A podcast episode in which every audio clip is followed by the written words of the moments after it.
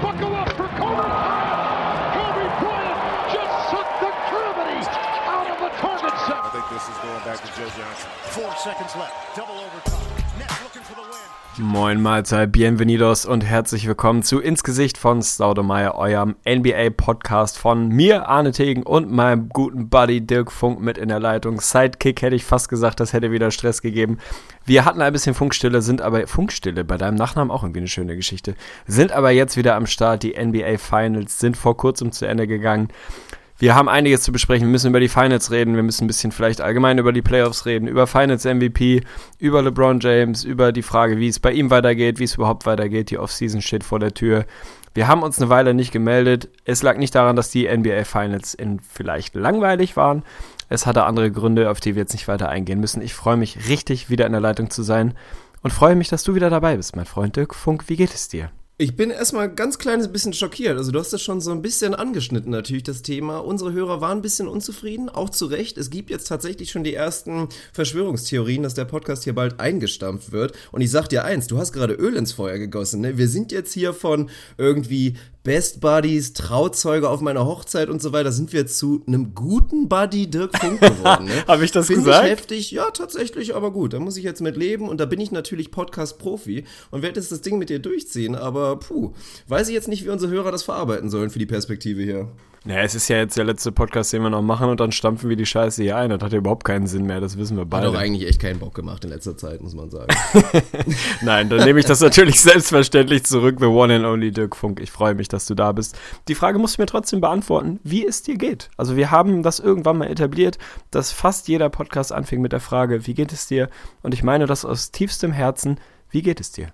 Mir geht's ganz gut. Also ich gebe mir eine solide 7 von 10 auf der Skala. Bin gespannt, was du gleich sagst. Ich habe eben noch ein kleines bisschen Stress gehabt, aber das wird uns später auf eine solide Ausgabe Off-Topic bringen. Da werden wir vielleicht so eine wirklich wichtige Frage des Lebens beantworten, weil ich mir eine neue Errungenschaft hier ins Haus geholt habe. Sehr, sehr dringend. Ich bin extrem hyped und das wird auch das erste sein, was ich mache nach Beendigung dieses Podcasts und der Bearbeitung, mich da ranzusetzen. Und hier natürlich, ich rede jetzt über was, was keiner weiß, worum es geht, aber da werden wir später zu kommen. Also Off-Topic wartet auf euch und vorher gehen wir natürlich dann in den Basketball-Talk. Aber ich gebe den Ball natürlich gerne mal zurück und du kannst nochmal einen Schwank aus deinem absolut rasanten Leben erzählen. Mein absolut rasantes Leben ist mal wieder, ja, voll on fire, würde ich mal behaupten. Also mein Job spannt mich mal wieder sehr, sehr ein, wie Andi Breme sagen würde, vermutlich. Und auch sonst war irgendwie viel los. Ich war im Kurzurlaub, im gefühlt ersten Kurzurlaub seit 1994. Ganz so lange ist es, glaube ich, nicht her. Aber es ist ein paar Jahre tatsächlich her, dass ich es mal geschafft habe, in Urlaub zu fahren. Jetzt war es mal soweit, vor ungefähr zwei Wochen war ich mit Franzi in Riga. Das war ganz fantastisch. Die Leute, die uns in der Facebook-Gruppe folgen, die haben das mitbekommen. Die anderen eher weniger. Verzeihung, ich habe ein kleines Pilz offen, von daher. Ja, ich komme direkt von der Arbeit, es ist 20 Uhr und mal wieder die übliche Durchsage. Irgendwann bewerbe ich mich mal so bei der Zeitansage-Hotline, das gibt's doch. Wo du einfach anrufen kannst und quasi fragen kannst, wie spät es ist und dann wird dir die Uhrzeit vorgelesen. Finde ich eh eine völlig unterschätzte Stellenanzeige, also vielleicht bewerbe ich mich da mal. Es ist 20 Uhr, ich komme direkt von der Arbeit, werde morgen früh wieder zur Arbeit müssen, bin dann ein paar Tage beruflich unterwegs. Also es ist, es wird einem nicht langweilig, nichtsdestotrotz geht es mir überraschend gut.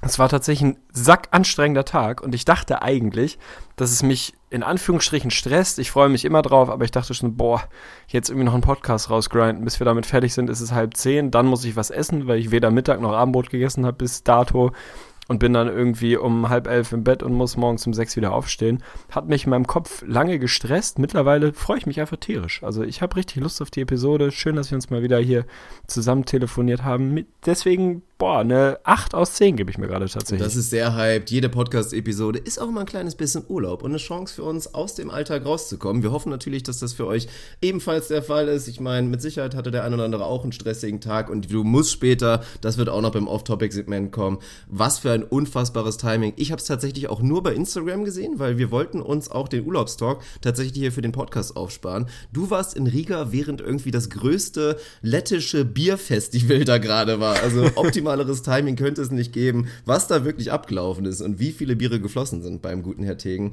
da müsst ihr natürlich später noch dranbleiben und ich würde sagen, wir springen jetzt einfach mal ein kleines bisschen rein. Also, was soll man da groß zu sagen, einleitend? Es ist leider so gekommen, wie viele das vorhergesagt haben. Ich denke, du hattest das ungefähr so erwartet. Wir werden natürlich so ein bisschen über die Dramaturgie spielen und reden und wie wir das Ganze vor allen Dingen nach Spiel 1 gesehen haben. Nach diesem Spiel 1 wurde ja natürlich schon ein kleines bisschen drüber geredet. Zumindest bei YouTube habe ich das so ein kleines bisschen gemacht. Aber müssen wir natürlich noch nachholen. Du wirst glücklich sein. Du wusstest, dass die Warriors gewinnen. Du hast auf die Warriors gesetzt. Dein Kevin Durant ist mal wieder Finals MVP geworden und leider vielleicht nicht Stephen Curry. Müssen wir auch drüber sprechen. Aber ja. Haus einfach mal kurz raus. Wie hast du die ganze Geschichte erlebt und war es dann am Ende irgendwie Ernüchterung oder so einfach so dieses selbstbefriedene, ja gut, habe ich halt mit gerechnet oder war da zumindest so ein kleines bisschen Feuer drin bei dir während der vier Spiele NBA Finals? Also es war für mich schon Feuer drin, Ernüchterung empfinde ich da eigentlich sowieso nicht und ich bin jetzt auch nicht ein die-hard Golden State Warriors Fan, also es gäbe durchaus Szenarien, in denen ich vielleicht nicht für die Warriors wäre, wenn sie gegen ein anderes Team spielen würden, was mir jetzt ultra sympathisch ist, also Spoiler, wären die Celtics in den Finals gewesen, hätte mein Herz komplett mit Boston geroutet, trotz Kevin Durant, dessen großer Fan ich bin. Also es ist ja auch nicht so, dass ich quasi ein riesen Golden State Fan bin. Ich gucke denen sehr gerne bei der Arbeit zu, weil ich das ästhetisch fantastisch anzusehen finde in den meisten Fällen. Nicht so sehr die Kevin Durant Pull-Up-Dreier oder irgendwie ISOs, aber das, was die Warriors eben so gut machen, wenn sie klicken, gucke ich mir einfach wahnsinnig gerne an. Von daher war ich für die Warriors und ich will eigentlich auch tatsächlich damit anfangen, dass wir nochmal ein bisschen rekapitulieren, wenn wir einen Podcast vor den Finals aufgenommen hätten, was wir beide denn getippt hätten. Und da muss man uns jetzt einfach mal quasi Ehrlichkeit unterstellen oder zugestehen. Ich kann mal dazu sagen, Warriors gegen die Rockets hätte ich in 5 getippt, also da hätte ich ein bisschen daneben gelegen, wenn man mal ehrlich ist. Tatsächlich hätte ich diese Finals-Serie tippen müssen, dann wäre ich, weil ich keine Lust gehabt hätte auf den Standard-Tipp Warriors in 5, wäre ich mit Warriors in 4 gegangen, weil ich sie schon deutlich vorne gesehen habe dass es am Ende ein Sweep geworden ist, da müssen wir gleich mal drüber reden, ob das eigentlich wirklich so ein, so ein echter Sweep ist. Also irgendwie am Ende des Tages ist er das, aber mindestens zwei der Spiele waren halt schon fies eng und was ein anderes Spiel 1 für diese komplette Serie hätte bedeuten können, ist ja auch irgendwie so ein, so ein Szenario, mit dem man sich auseinandersetzen muss. Ich fand es nicht langweilig, ich habe die Spiele gerne geguckt, bin morgens vor der Arbeit aufgestanden, habe sie mir alle im Real Life reingezogen, habe es tatsächlich mal geschafft, keinen einzigen Spoiler zu fangen. Also ich konnte es wirklich durchgucken und genießen, sofern man das morgens um Viertel vor sechs irgendwie genießen kann, aber das war schon okay. Ich fand es unterhaltsam. Ich finde auch diese, die NBA ist langweilig, Dramaturgie, ich kann sie nachvollziehen, woher sie kommt. Ich persönlich empfinde es überhaupt nicht so, weil irgendwie den besten Basketballer seiner Generation, vielleicht aller Zeiten, gegen eins der besten Teams aller Zeiten irgendwie sich von mir aus auf vier Jahre in Folge anzugucken, ist für mich persönlich nicht langweilig. Ich kann Leute verstehen, die sagen, es ist irgendwie öde und immer das Gleiche. Und ich hätte mich schon auch gefreut, wenn wir, keine Ahnung, Celtics Rockets gesehen hätten im Zweifel in den Finals. Aber wenn du mich fragst, was ich lieber gesehen hätte, dann nehme ich definitiv lieber dieses Rematch, weil das halt der beste Spieler seit keine Ahnung wie vielen Jahren gegen das beste Team seit Ewigkeiten, zumindest seit ich richtig aktiv Basketball gucke, gewesen ist. Damit habe ich erstmal kein Problem. Also natürlich ist es jetzt vier Jahre in Folge und das kann man irgendwie doof finden. Aber ganz ehrlich, wenn ich Basketball irgendwie geil finde, ich habe es mir gerne angeguckt, ich fand die Spiele unterhaltsam bis auf Spiel 4, aber das war dann halt durch. Das hast du halt mal. Fand ich geil, ich habe mich gut unterhalten gefühlt und ich bin da echt nicht, ja, nicht enttäuscht in irgendeiner Art und Weise, ne? Ich glaube ja wirklich auch fast, um nochmal auf diesen Punkt zu kommen, um nochmal kurz auszuholen, dass es einfach auch wirklich daran liegt, dass die NBA Postseason zu lang ist. Also ich glaube, das ist ein unterschätzter Fakt. Weil wären wir jetzt wirklich glücklicher gewesen, Boston gegen die Houston Rockets zu sehen, also gut, es wäre spannend gewesen und vielleicht wäre es auch enger geworden, bloß dann hätte es auch wieder andere gegeben, die gesagt hätten, boah, diese Houston-Ballerei will ich eigentlich in den Finals auch nicht sehen und oh, Boston, die sind offensiv so schlecht, ist doch irgendwie auch scheiße. Wäre vielleicht auch irgendwie eine deutliche Serie geworden, dann hätte auch wieder gemeckert worden. Also deswegen bin ich auch nach wie vor klarer Advokat und haben wir auch nochmal kurz im Podcast drüber gesprochen. Auch in der Postscene zu sagen, ey, wir regeln das Ding auf Best of Five runter und das mindestens bis zu den NBA Finals von mir aus auch gerne integriert. Also wenn ich das pitchen würde, würde ich ernsthaft sagen, macht die ersten drei Runden tatsächlich, die ersten beiden Runden Best of Three, dann Best of Five und dann meinetwegen nochmal Best of Five. Das würde ich voll unterschreiben. Und ich glaube auch, dass man dann nicht so müde da irgendwie reingeht, weil letztendlich ist so urdeutsch kritisch, ist irgendwie ein bisschen in vielen Hörern von uns einfach so ein bisschen mit drin, dass man da gerne meckert. Aber Fakt ist ja nun mal, wir haben guten Basketball gesehen. Also Spiel 1 war mit Sicherheit eins der besseren, die wir in dieser Saison sehen durften. Also werden wir natürlich im Einzelnen auch nochmal drüber sprechen. Schade war es natürlich, dass die Serie dann ab dem 2-0 Spätestens, also wirklich allerspätestens komplett dicht war. Und klar, also für all diejenigen, die natürlich auch gepredigt haben schon vor der Saison, ach, was diskutieren wir überhaupt groß und analysieren wir, die Warriors werden am Ende eh deutlich gewinnen. Ist natürlich schade, dass es stimmt, aber es ist ja trotzdem auch irgendwie paradox und pervers, dass jetzt natürlich alle wieder darüber reden, wie langweilig die NBA ist und man sich nur kurz nochmal ins Gedächtnis zurückrufen muss, dass die Warriors nun mal fast ausgeschieden werden gegen die Houston Rockets und nach Spiel 1 wir auch eventuell in den Finals einen LeBron James mit vollem Momentum in Spiel 2 hätten gehen sehen können. Ja, das ist ja auch immer so ein bisschen das Ding, wo ich dann so denke, oft habe ich das Gefühl, sind es die gleichen Leute, die irgendwie erzählen, die NBA ist komplett langweilig, das kann man sich schenken, muss man nicht mal angucken, ist eh klar, was passiert, die aber irgendwie in ihrem gleichen Twitter-Feed sagen, wenn Chris Paul sich nicht verletzt hätte, wären die Warriors rausgeflogen.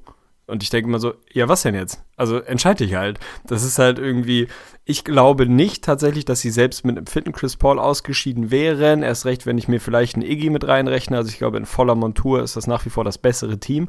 Aber die waren 3-2 hinten, die waren in Spiel 6 und in Spiel 7 mit Double Digits hinten, die waren zur Halbzeit beider Spiele hinten und da hat nicht viel gefehlt und diese Warriors wären rausgeflogen. Also jetzt so zu tun, als wäre das alles irgendwie vorbestimmt gewesen. Ist natürlich relativ einfach, wenn man sich nur das nackte Ergebnis anguckt. Da kannst du jetzt hinstellen und sagen, ja, habe ich euch doch gesagt, sind unschlagbar und wird total langweilig.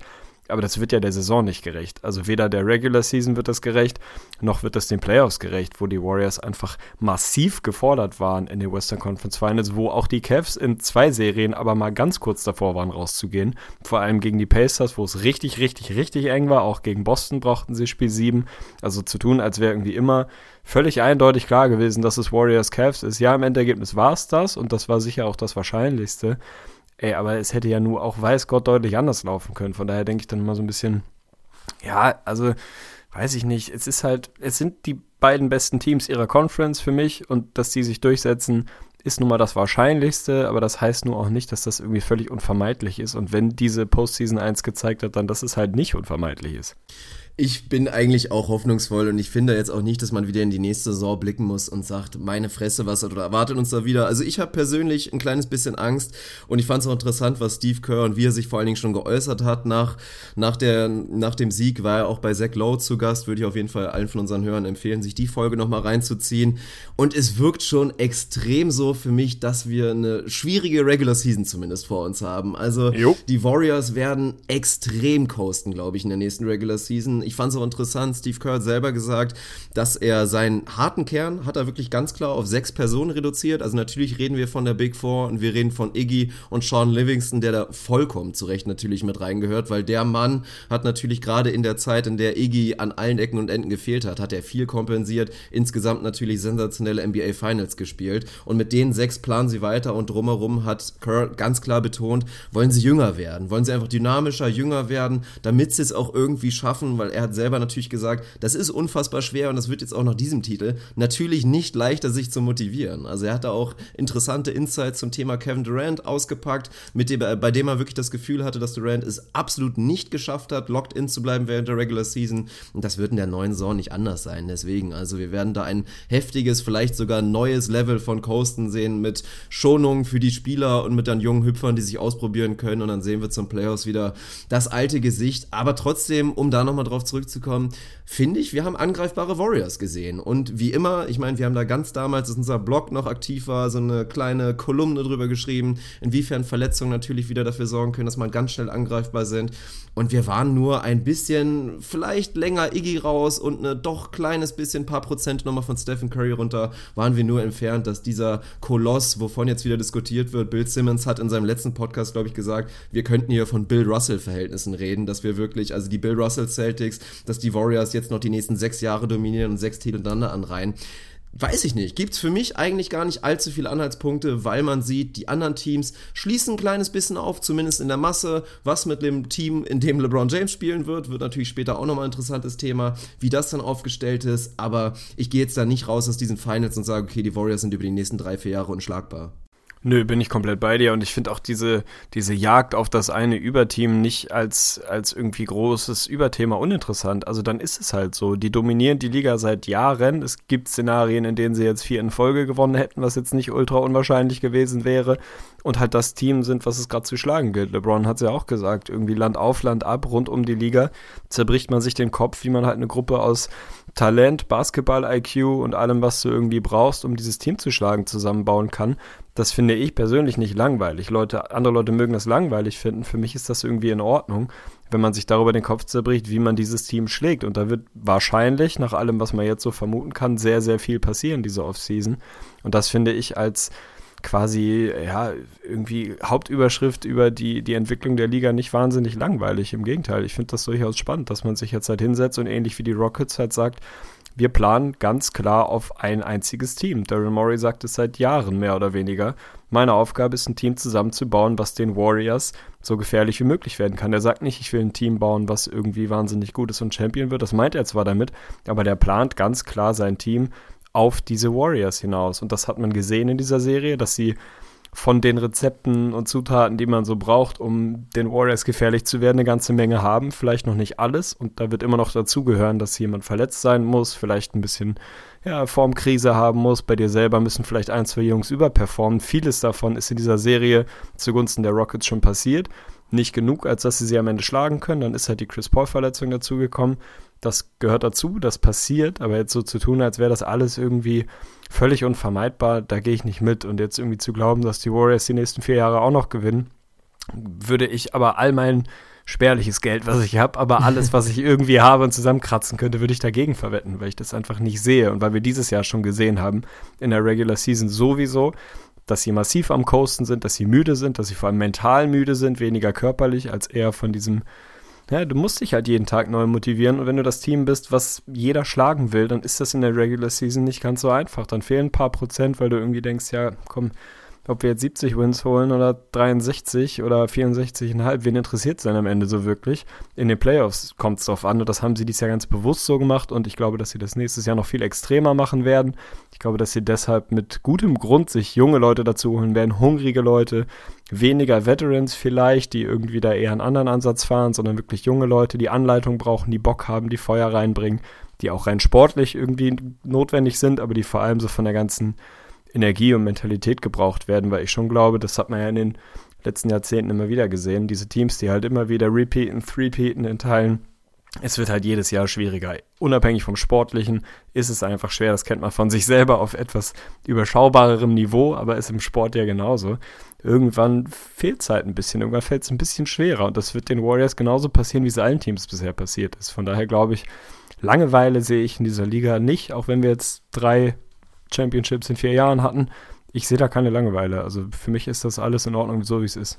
Hier bleibt alles, wie es ist. Es bleibt alles, wie es ist. Es gibt so viele Richtungen, die wir jetzt gehen könnten. Also ich will jetzt noch nicht komplett abdriften, auch in mit, wie geht's mit den Warriors weiter, weil ist ja natürlich interessant. Ich meine, Salary Cap müssen wir jetzt nicht groß erklären, dass die Warriors da nicht groß flexibel sind und dass es vor allen Dingen auch nicht leicht sein wird, zu sagen, hey, wir füllen den Kader mit jungen Leuten auf, weil junge Leute, abgesehen von Rookie-Verträgen, und ich sag dir jetzt schon mal eins, wenn es wieder einen GM geben wird, der irgendwie einen frühen Second-Round-Pick an die Warriors verscherbelt, dann raste ich aber wirklich mal komplett aus. Also wenn wir das jetzt wirklich wirklich wiedersehen, dann ja, sollte Adam Silver da mal spätestens mal angreifen. Das wäre eine Katastrophe, weil ansonsten ist natürlich der übliche Move, dass die Warriors sagen, hey, wir füllen auf mit den klassischen Ring-Chasern. Ich glaube, das ist inzwischen auch eine charmante Geschichte und keiner wird da groß mehr für gedisst. Gibt jetzt schon die ersten Gerüchte, dass auch so ein Trevor Ariza, der ganz gut Geld gemacht hat in seiner Karriere, sich da eventuell anschließen könnte der nächsten Saison. Das wäre natürlich ekelhaft und würde, glaube ich, auch viele Leute ein kleines bisschen ankotzen.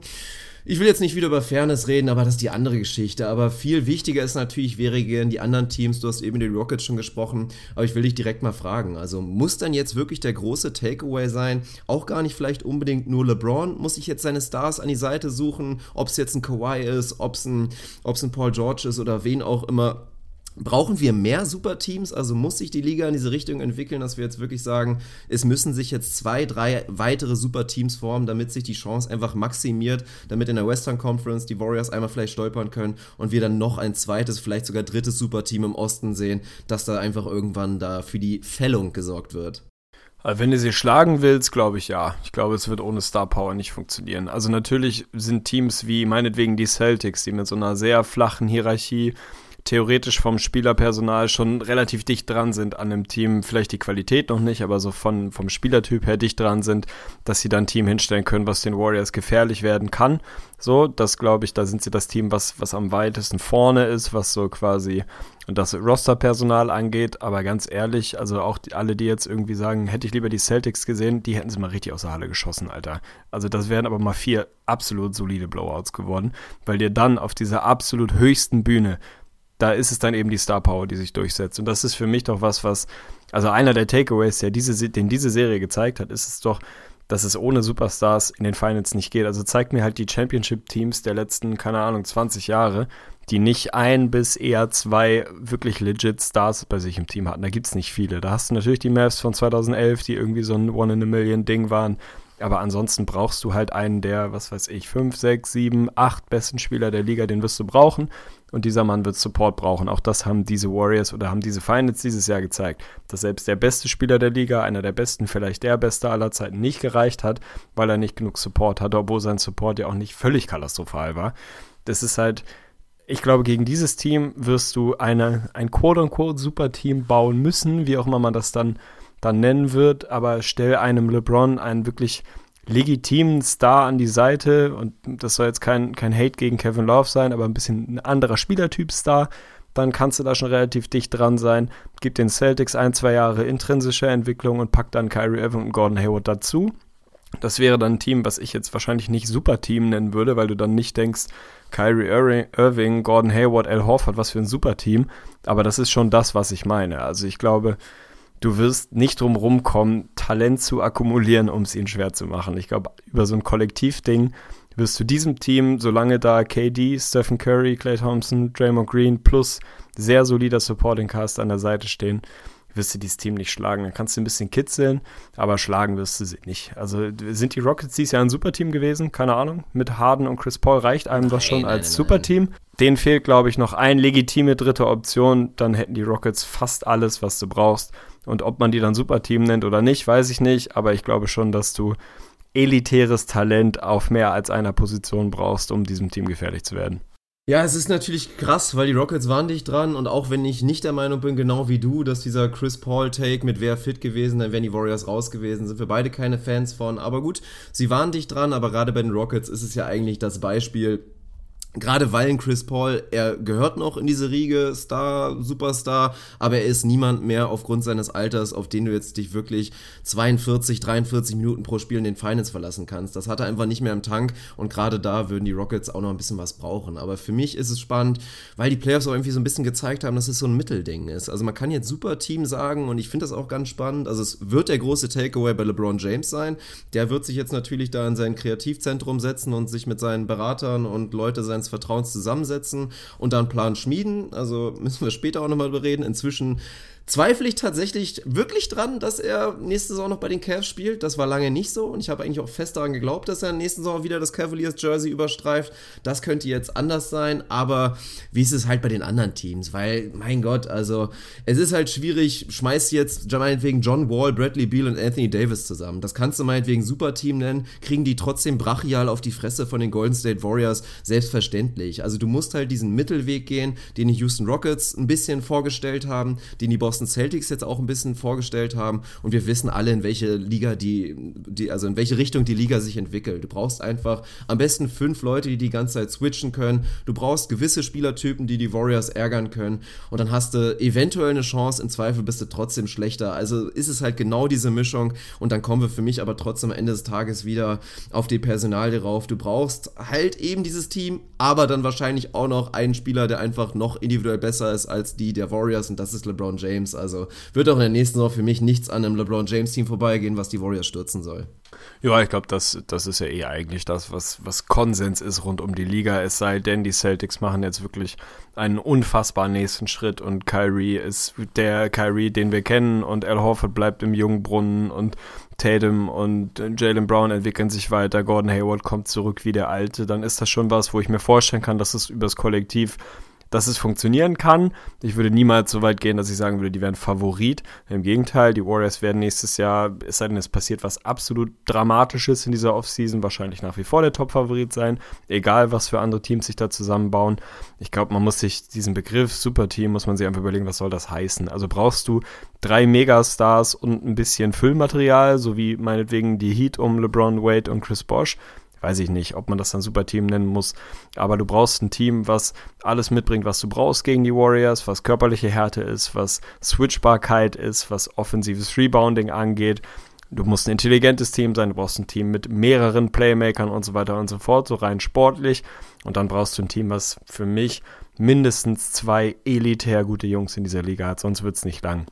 Also Kevin Love ist ein All-Star und Kevin Love ist für mich auch nicht ein ja, der ist halt All-Star, aber eigentlich ist das nicht, was ich jetzt schon wieder überall lesen muss. Kevin Love ist für mich ein legitimer All-Star, den man vielleicht besser einsetzen kann. Das mag sein, der aber gute Finals oder vernünftige Finals gespielt hat, gut geliefert hat. Das ist ein sehr, sehr solider bis guter Basketballer. Das ist schon in Ordnung, aber das reicht halt nicht. Das muss schon eine Kategorie drüber sein, neben einem LeBron, wenn du da wirklich was erreichen willst. Weil ganz ehrlich, was soll LeBron denn noch mehr machen? Also natürlich hat er dann irgendwie auch seine in großen, großen Anführungsstrichen schwächeren Phasen in diesen Finals gehabt. Aber mehr kannst du halt nicht tun. So, und wenn das nicht reicht, obwohl du einen Kevin Love neben dir hast, dann heißt das im Umkehrschluss, sein Team muss besser gebaut sein, weil den Cavs einfach viele Bausteine fehlten, die die Rockets zum Beispiel hatten. So Personalien wie meinetwegen PJ Tucker, der so ein Spielertyp ist, den die Warriors irgendwie ungeil finden. Muss von draußen mitbomben können, muss switchen können und so weiter und so fort aber du brauchst halt elitäres Talent in der Spitze und da wird sich ein bisschen was zusammensammeln. Ich bin voll bei dir. Also das eine Team, was den Warriors wirklich gefährlich werden kann, wird das Team sein, wo LeBron James sein Jersey überschreift. Und ich bin mittlerweile bei dir. Ich war, glaube ich, zwischendurch war ich mal so bei, aber das machen wir nachher nochmal, war ich, glaube ich, so bei 60 Prozent, dass er bleibt, 40, dass er geht. Mittlerweile würde ich das mal auf 97 zu 3 hochschrauben, dass der Mann weg ist. Also ich habe so alles, was man so hört und ja, so ein bisschen mit seiner Heimpsychologie so ein bisschen reininterpretiert, gibt es für mich wenig Szenarien, in dem der Mann nächstes Jahr auch noch in Cleveland spielt und ist wahrscheinlich dann auch die richtige Entscheidung, aber da kommen wir später nochmal drauf. Ansonsten bin ich bei dir. Also ich glaube, du brauchst LeBron und irgendwie das passende Roster drumherum oder du brauchst wirklich eine Akkumulation von absoluten Megatalenten, wobei ich da nicht sehe, wo die auf einmal herkommen soll. Dein Szenario, Anthony Davis zu den Wizards, finde ich ganz spannend. Das ist dann auf dem Papier vielleicht ein super Team, auf der Mütze kriegen sie trotzdem. Also da muss es, der Weg wird über LeBron gehen oder über eine völlig verrückte Offseason, wo sich drei andere Superstars zusammenschließen. Das sehe ich gerade nicht kommen. Von daher wird es auch nächstes Jahr wieder heißen, LeBron gegen die Warriors und dann schauen wir, was passiert. Ja, ich bin gespannt. Also es ist schon sehr, sehr, sehr, sehr interessant und natürlich sich da auch die Spieler zusammenzudenken, wieder ein bisschen Trade Machine zu machen und sich da einfach so einen Kader zusammenzuplanen, ist ja charmant und kann ich jetzt auch schon mal teasern. Ich weiß nicht genau, wann es kommt, aber das ist, glaube ich, mein nächster Plan. Wollte ich bei YouTube auch mal so ein kleines Video machen. Einfach, vielleicht nenne ich es einfach mal so ganz schön plakativ fünf Teams, die die Warriors schlagen könnten. Und dann werde ich mal so ein paar Kombinationen zusammenbasteln, einfach da und mal, mal schauen, ob ich was, was finde tatsächlich. Ob ich am Ende tatsächlich fünf Teams nennen kann oder fünf Kombinationen von Stars oder Spielern, die da eventuell eine Chance hätten. Wird eine spannende Geschichte, aber für mich muss auch der nächste Takeaway sein. Da bin ich auch gespannt, wie LeBron damit umgehen wird und einfach, wie es die ganze Liga aussieht. Also ich glaube, dieser, dieser Irrglaube, dass man, wir sind hier halt nun mal leider, muss man sagen, nicht bei Fußballmanager 2004, wo du einfach eine beliebige oh, Zahl von Namen zusammenklatschen kannst und sagen kannst, ja, auf dem Papier können die die Warriors schlagen. Der unterschätzte Faktor, warum dieses scheiß Team jetzt einfach auch so gut ist, ist halt dieses Thema Longevity. Also wie lange spielen Clay Thompson, Draymond Green und Stephen Curry jetzt schon auf diesem elitären Niveau zusammen? Dann kommt ein Kevin Durant dazu, gibt es auch natürlich ein paar Bums auf dem Weg, aber die sind jetzt auch schon inzwischen wieder zwei Jahre dabei und wir haben hier in den Finals von einem Team geredet, also musst du dir auch mal reinziehen. Wenn du vorher eigentlich einem nüchternen Menschen sagst, da spielt ein Team, was abgesehen von Kevin Durant, der jetzt das zweite Jahr da ist, wirklich mit ihren Stars komplett eingespielt ist. Und auch Kevin Durant würde ich ja inzwischen sagen, da kann man schon von eingespielt reden. Spielt gegen ein Team mit einem, ja, dem besten Spieler des Planeten, mit einem 70% fitten Co-Star und einem Haufen, mit dem er so seit zwei Monaten ungefähr zusammenspielt. Also wie sollst du da ernsthaft eine Chance haben? Und deswegen komme ich auf den nächsten Punkt zurück und bin auch extrem gespannt, wie jetzt die Rockets und auch die Celtics das Ding lösen werden. Weil ich glaube, der Schlüssel muss wirklich sein, dass du was baust, dass du einfach ein System aufbaust. Das passiert in Boston jetzt schon. Ich glaube auch bei den Celtics, dass wenn du jetzt ein paar Spieler austauscht und da gibt es viele interessante Trade-Möglichkeiten, dass das nicht unbedingt gegen die Idee geht, die ich hier gerade so vorstelle. Aber bei den Rockets zum Beispiel wird es einfach wichtig, glaube ich, zu sagen, hey, wir reißen jetzt das Ding jetzt nicht schon wieder ein und strukturieren komplett neu um, sondern gucken einfach wirklich punktuell, was hat uns gefehlt. Und wir reden ja nicht mehr von viel. Also musst du da einfach schauen, wie können wir uns diese letzten Prozente holen und dann geht es, glaube ich, eher wirklich um so einen langen Prozess. Und deswegen ist es halt auch die nächste Frage, sehen wir diesmal dann vielleicht auch mal ein LeBron-Team, was ein Jahr Zeit hat, sich zusammenzuspielen oder wird es wieder so eine, so eine wilde, so ein wilder Ritt und dann, ja, bin ich persönlich auch leider da angelangt, dass es da, glaube ich, schwierig wird, selbst für den besten Planeten des, besten Planeten des Spielers LeBron James da irgendwas zu machen. Geil. Das ist natürlich irgendwie einer der Takeaways. Ich will gleich oder nachher noch einen Hottake zu den Rockets machen. Den, äh, da darfst du mich gerne dran erinnern. Der ist völlig, völlig verfrüht, also komplett verfrüht, aber ich werde ihn nachher auf jeden Fall raushauen, damit man mich dafür irgendwann grillen kann.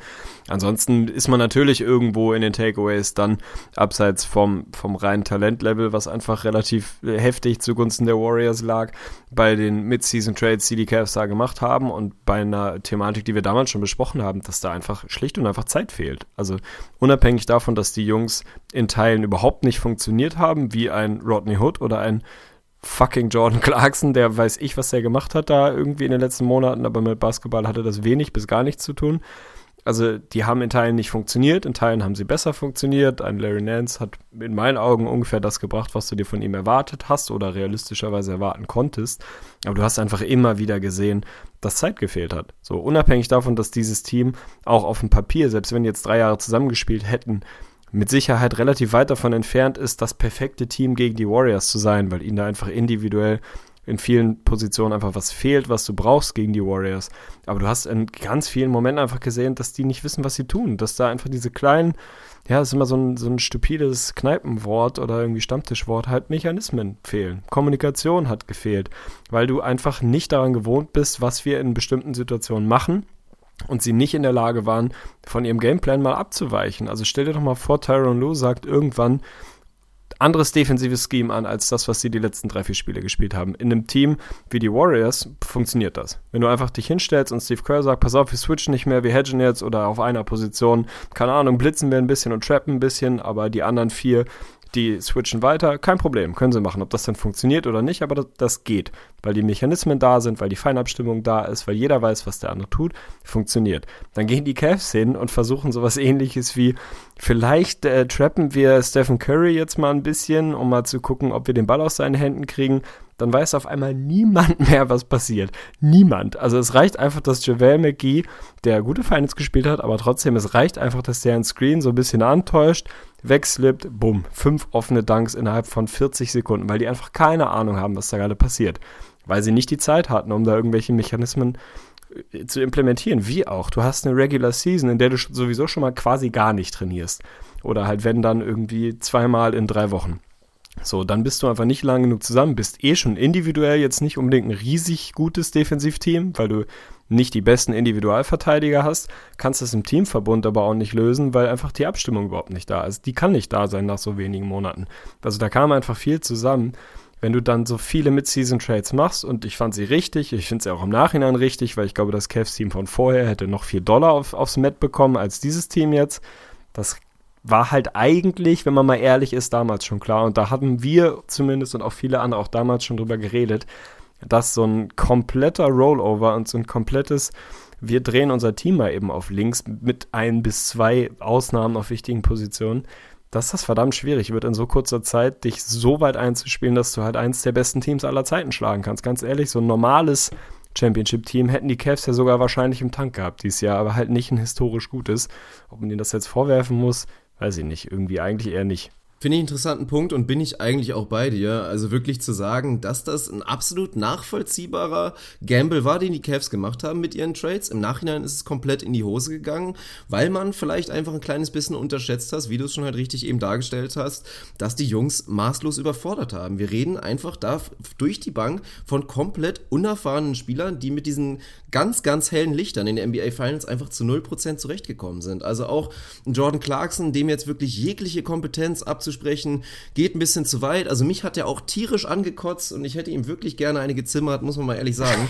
Aber der Typ, also der hat sich ja wirklich selber fertig gemacht. Also man kann ja nicht sagen, wir reden hier von einem arroganten Chucker, der denkt irgendwie, er wäre die Re Reinkarnation von Kobe und denkt, er kann jetzt in der NBA Finals regen, äh, regeln. Das war der Matchplan. Er hatte, wie gesagt, von Tyron Lue diese Aufgabe, vor allen Dingen, wenn LeBron James nicht auf dem Court ist. Junge, mach so. Hab Selbstbewusstsein und kreier für uns, weil das musst du machen. Und wir haben gesehen, bei jedem Fehlwurf, jedem Fehler hat der Typ sich fertig gemacht. Also ich will nicht wissen, wie sehr ein Jordan Clarkson und am Ende natürlich auch ein Rodney Hood wirklich jeweils selber in ihrem Kopf waren. Und das ist eine, ist eine schlimme Sache und kann einem auch ein kleines bisschen leid tun. Aber gut, dafür werden die Jungs halt auch schön bezahlt. Aber das ist der Punkt. Also ich glaube nach wie vor an ein Szenario, abgesehen davon, dass die Cavs so natürlich jetzt nicht zusammenbleiben, ist völlig klar. Aber in einem in einem Paralleluniversum, wenn jetzt die Cavs in der neuen Saison wieder so antreten und sagen, okay, George Hill, Rodney Hood, Jordan Clarkson meinetwegen und auch noch Larry Nance, LeBron James natürlich, Tristan Thompson, Kevin Love, keine Ahnung, traden wir noch hier und da was.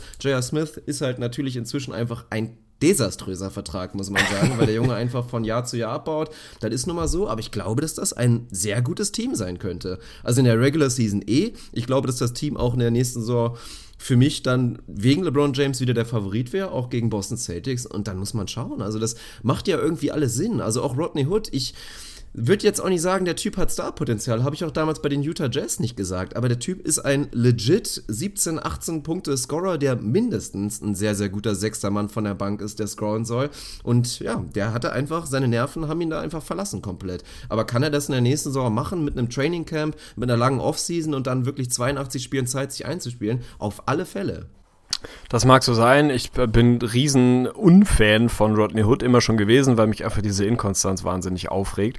Ich war trotzdem so weit, dass ich nach Spiel 1 beziehungsweise anderthalb Spiel 2 gesagt hätte, wenn ich Tyron Lue wäre, also nicht, dass ich irgendwie auch nur ansatzweise halb so viele Ahnung hätte wie der Mann, aber ich wäre tatsächlich den Weg gegangen und hätte komplett die High Upside Guys reingeballert. Ich hätte einfach gesagt, pass mal auf, Rodney Hood, 37 Minuten. Du bist ein Typ, der kann mir vier Spiele in Folge insgesamt sieben Punkte geben. Das kann passieren ist aber auch einer, der jede Nacht für 32 gut ist, weil das einfach so ein On-Off-Typ ist, der hohe Upside hat, wenn er klickt und wahnsinnig niedrigen Floor, wenn er nicht da ist. Ähnlich wie es ein Jordan Clarkson theoretisch auch ist, der war dann irgendwann halt irgendwie durch und den konntest du dann eigentlich auch rausnehmen. Aber das wäre dann für mich so dieser, ja, Desperation-Move gewesen, einfach zu sagen, pass mal auf, wir versuchen es jetzt irgendwie und hoffen, dass wir halt vier aus sieben Mal, da wahrscheinlich hätte ich damit komplett vor der Serie schon angefangen, hätte einfach gesagt, vier aus sieben Mal brauchen wir irgendwie ein bisschen so ein paar Fluggames. Da werden ein, zwei dabei sein, wo wir richtig auf die Fresse kriegen. Das wird dazugehören. Aber vielleicht kriegen wir halt, wir wissen, was wir kriegen von LeBron. Wir wissen eigentlich auch, dass wir 2010 von Kevin Love hoffentlich bekommen in diesem Matchup. Und dann brauchen wir ein elitär gutes George Hill Game, ein elitär gutes Rodney Hood Game, vielleicht auch zwei. Brauchst einmal Jordan Clarkson, der Fire fängt und äh, Fire fängt, geil, Feuer fängt, wollte ich eigentlich sagen. Und dann musst du halt irgendwie so versuchen, wie weit du kommst. Wahrscheinlich verlierst du es trotzdem, mit Sicherheit verlierst du es trotzdem, es ist halt so. Aber das ist in diesem Roster einfach ein, ein, Grundproblem. Sie sind nicht eingespielt, sie sind auch nicht wirklich darauf ausgelegt und gebaut, den Warriors jetzt irgendwie individuell wahnsinnig gefährlich werden zu können, anders als meinetwegen die Rockets. Und dann haben die Cavs für mich, natürlich werden die viel besser sein, mal angenommen, die blieben so zusammen, was ich nicht glaube, wären die klar besser nächstes Jahr. Du hast immer noch dieses Grundproblem, was sich auch immer wieder so nach Basketball, ABC, wir lernen Basketball in der dritten Klasse anhört deine fünf besten Jungs offensiv sind weit entfernt von deinen fünf besten Jungs defensiv. Und das ist gegen dieses Team einfach ein Problem. Das ist gegen dieses Hamptons Five Lineup, wie auch immer man es nennen will, ein Problem. Wenn die Warriors einfach legitimerweise sagen können, unsere fünf besten Offensiv-Basketball-Spieler oder unsere fünf beste Basketball-Unit am offensiven Ende ist auch die beste defensive Unit. Punkt. Also müssen wir uns keinerlei Sorgen machen, wenn wir die im schlimmsten Fall halt einfach ausrollen und gucken, was passiert. Das ist bei den Cavs andersrum vollkommen anders auf vielen Positionen. Das ist auch nicht ungewöhnlich, das ist bei fast allen Teams so. Aber das wird in diesem speziellen Matchup gegen dieses historisch gute Team, wird das einfach ein Problem.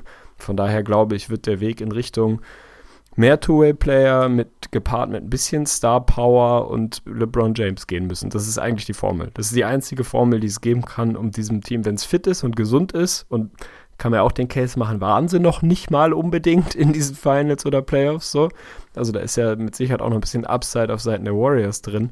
Anders wird es nicht gehen. Also das ist halt der Fluch, wenn die Warriors halt diesen diesen Luxus haben, dass sie ein eh schon elitär gutes Team waren, was noch den in meiner Welt zweitbesten Basketballer auf dem Planeten dazu bekommen haben, dann wird halt schwierig. Also jetzt irgendwie muss man sich auch nicht ewig den, den Kopf drüber zerbrechen. Das ist halt einfach eine, eine Herkulesaufgabe und da muss schon alles zusammenpassen, damit du sie schlägst. Und wenn nicht alles passt, dann schlägst du sie nicht. Ist, glaube ich, relativ simpel im Moment. Ja, Kadermanagement muss man im Nachhinein sagen, ist einfach viel schief gelaufen, weil es war dann natürlich auch Gift, Gift. Du hattest nicht nur einfach sportliche Totalausfälle, dann waren die Jungs dann auch teilweise einfach ein bisschen zu soft. Und ich bin eigentlich auch nach wie vor der Meinung, auch wenn ich mir da vielleicht minimal widerspreche mit den Takes, die ich vorhin rausgehauen habe, also weil es mir eben nur kam, mein Gott, sag mir, also will ich dich jetzt direkt mal fragen, ein Team mit meinetwegen George Hill, Trevor Ariza, Rodney Hood und PJ Tucker und LeBron James, schmeißt die zu fünft auf den Court und erzähl mir mal, dass die nicht liefern irgendwie oder gut da sind oder ersetzt meinetwegen Rodney Hood mit einem George Hill oder was auch immer, aber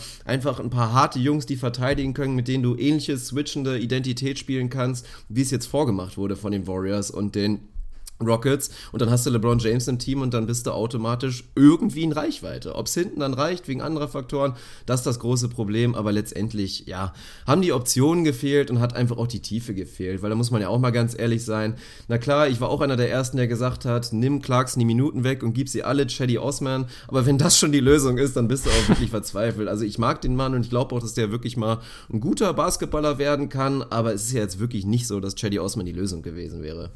Ja, das, das sagt ja im Prinzip alles über diese Serie, dass jeder und auch vollkommen zu Recht gesagt hat, wir brauchen mehr Chaddy Osman-Minuten, damit die Cavs eine Chance haben. Das, das sagt alles über genau diese Serie.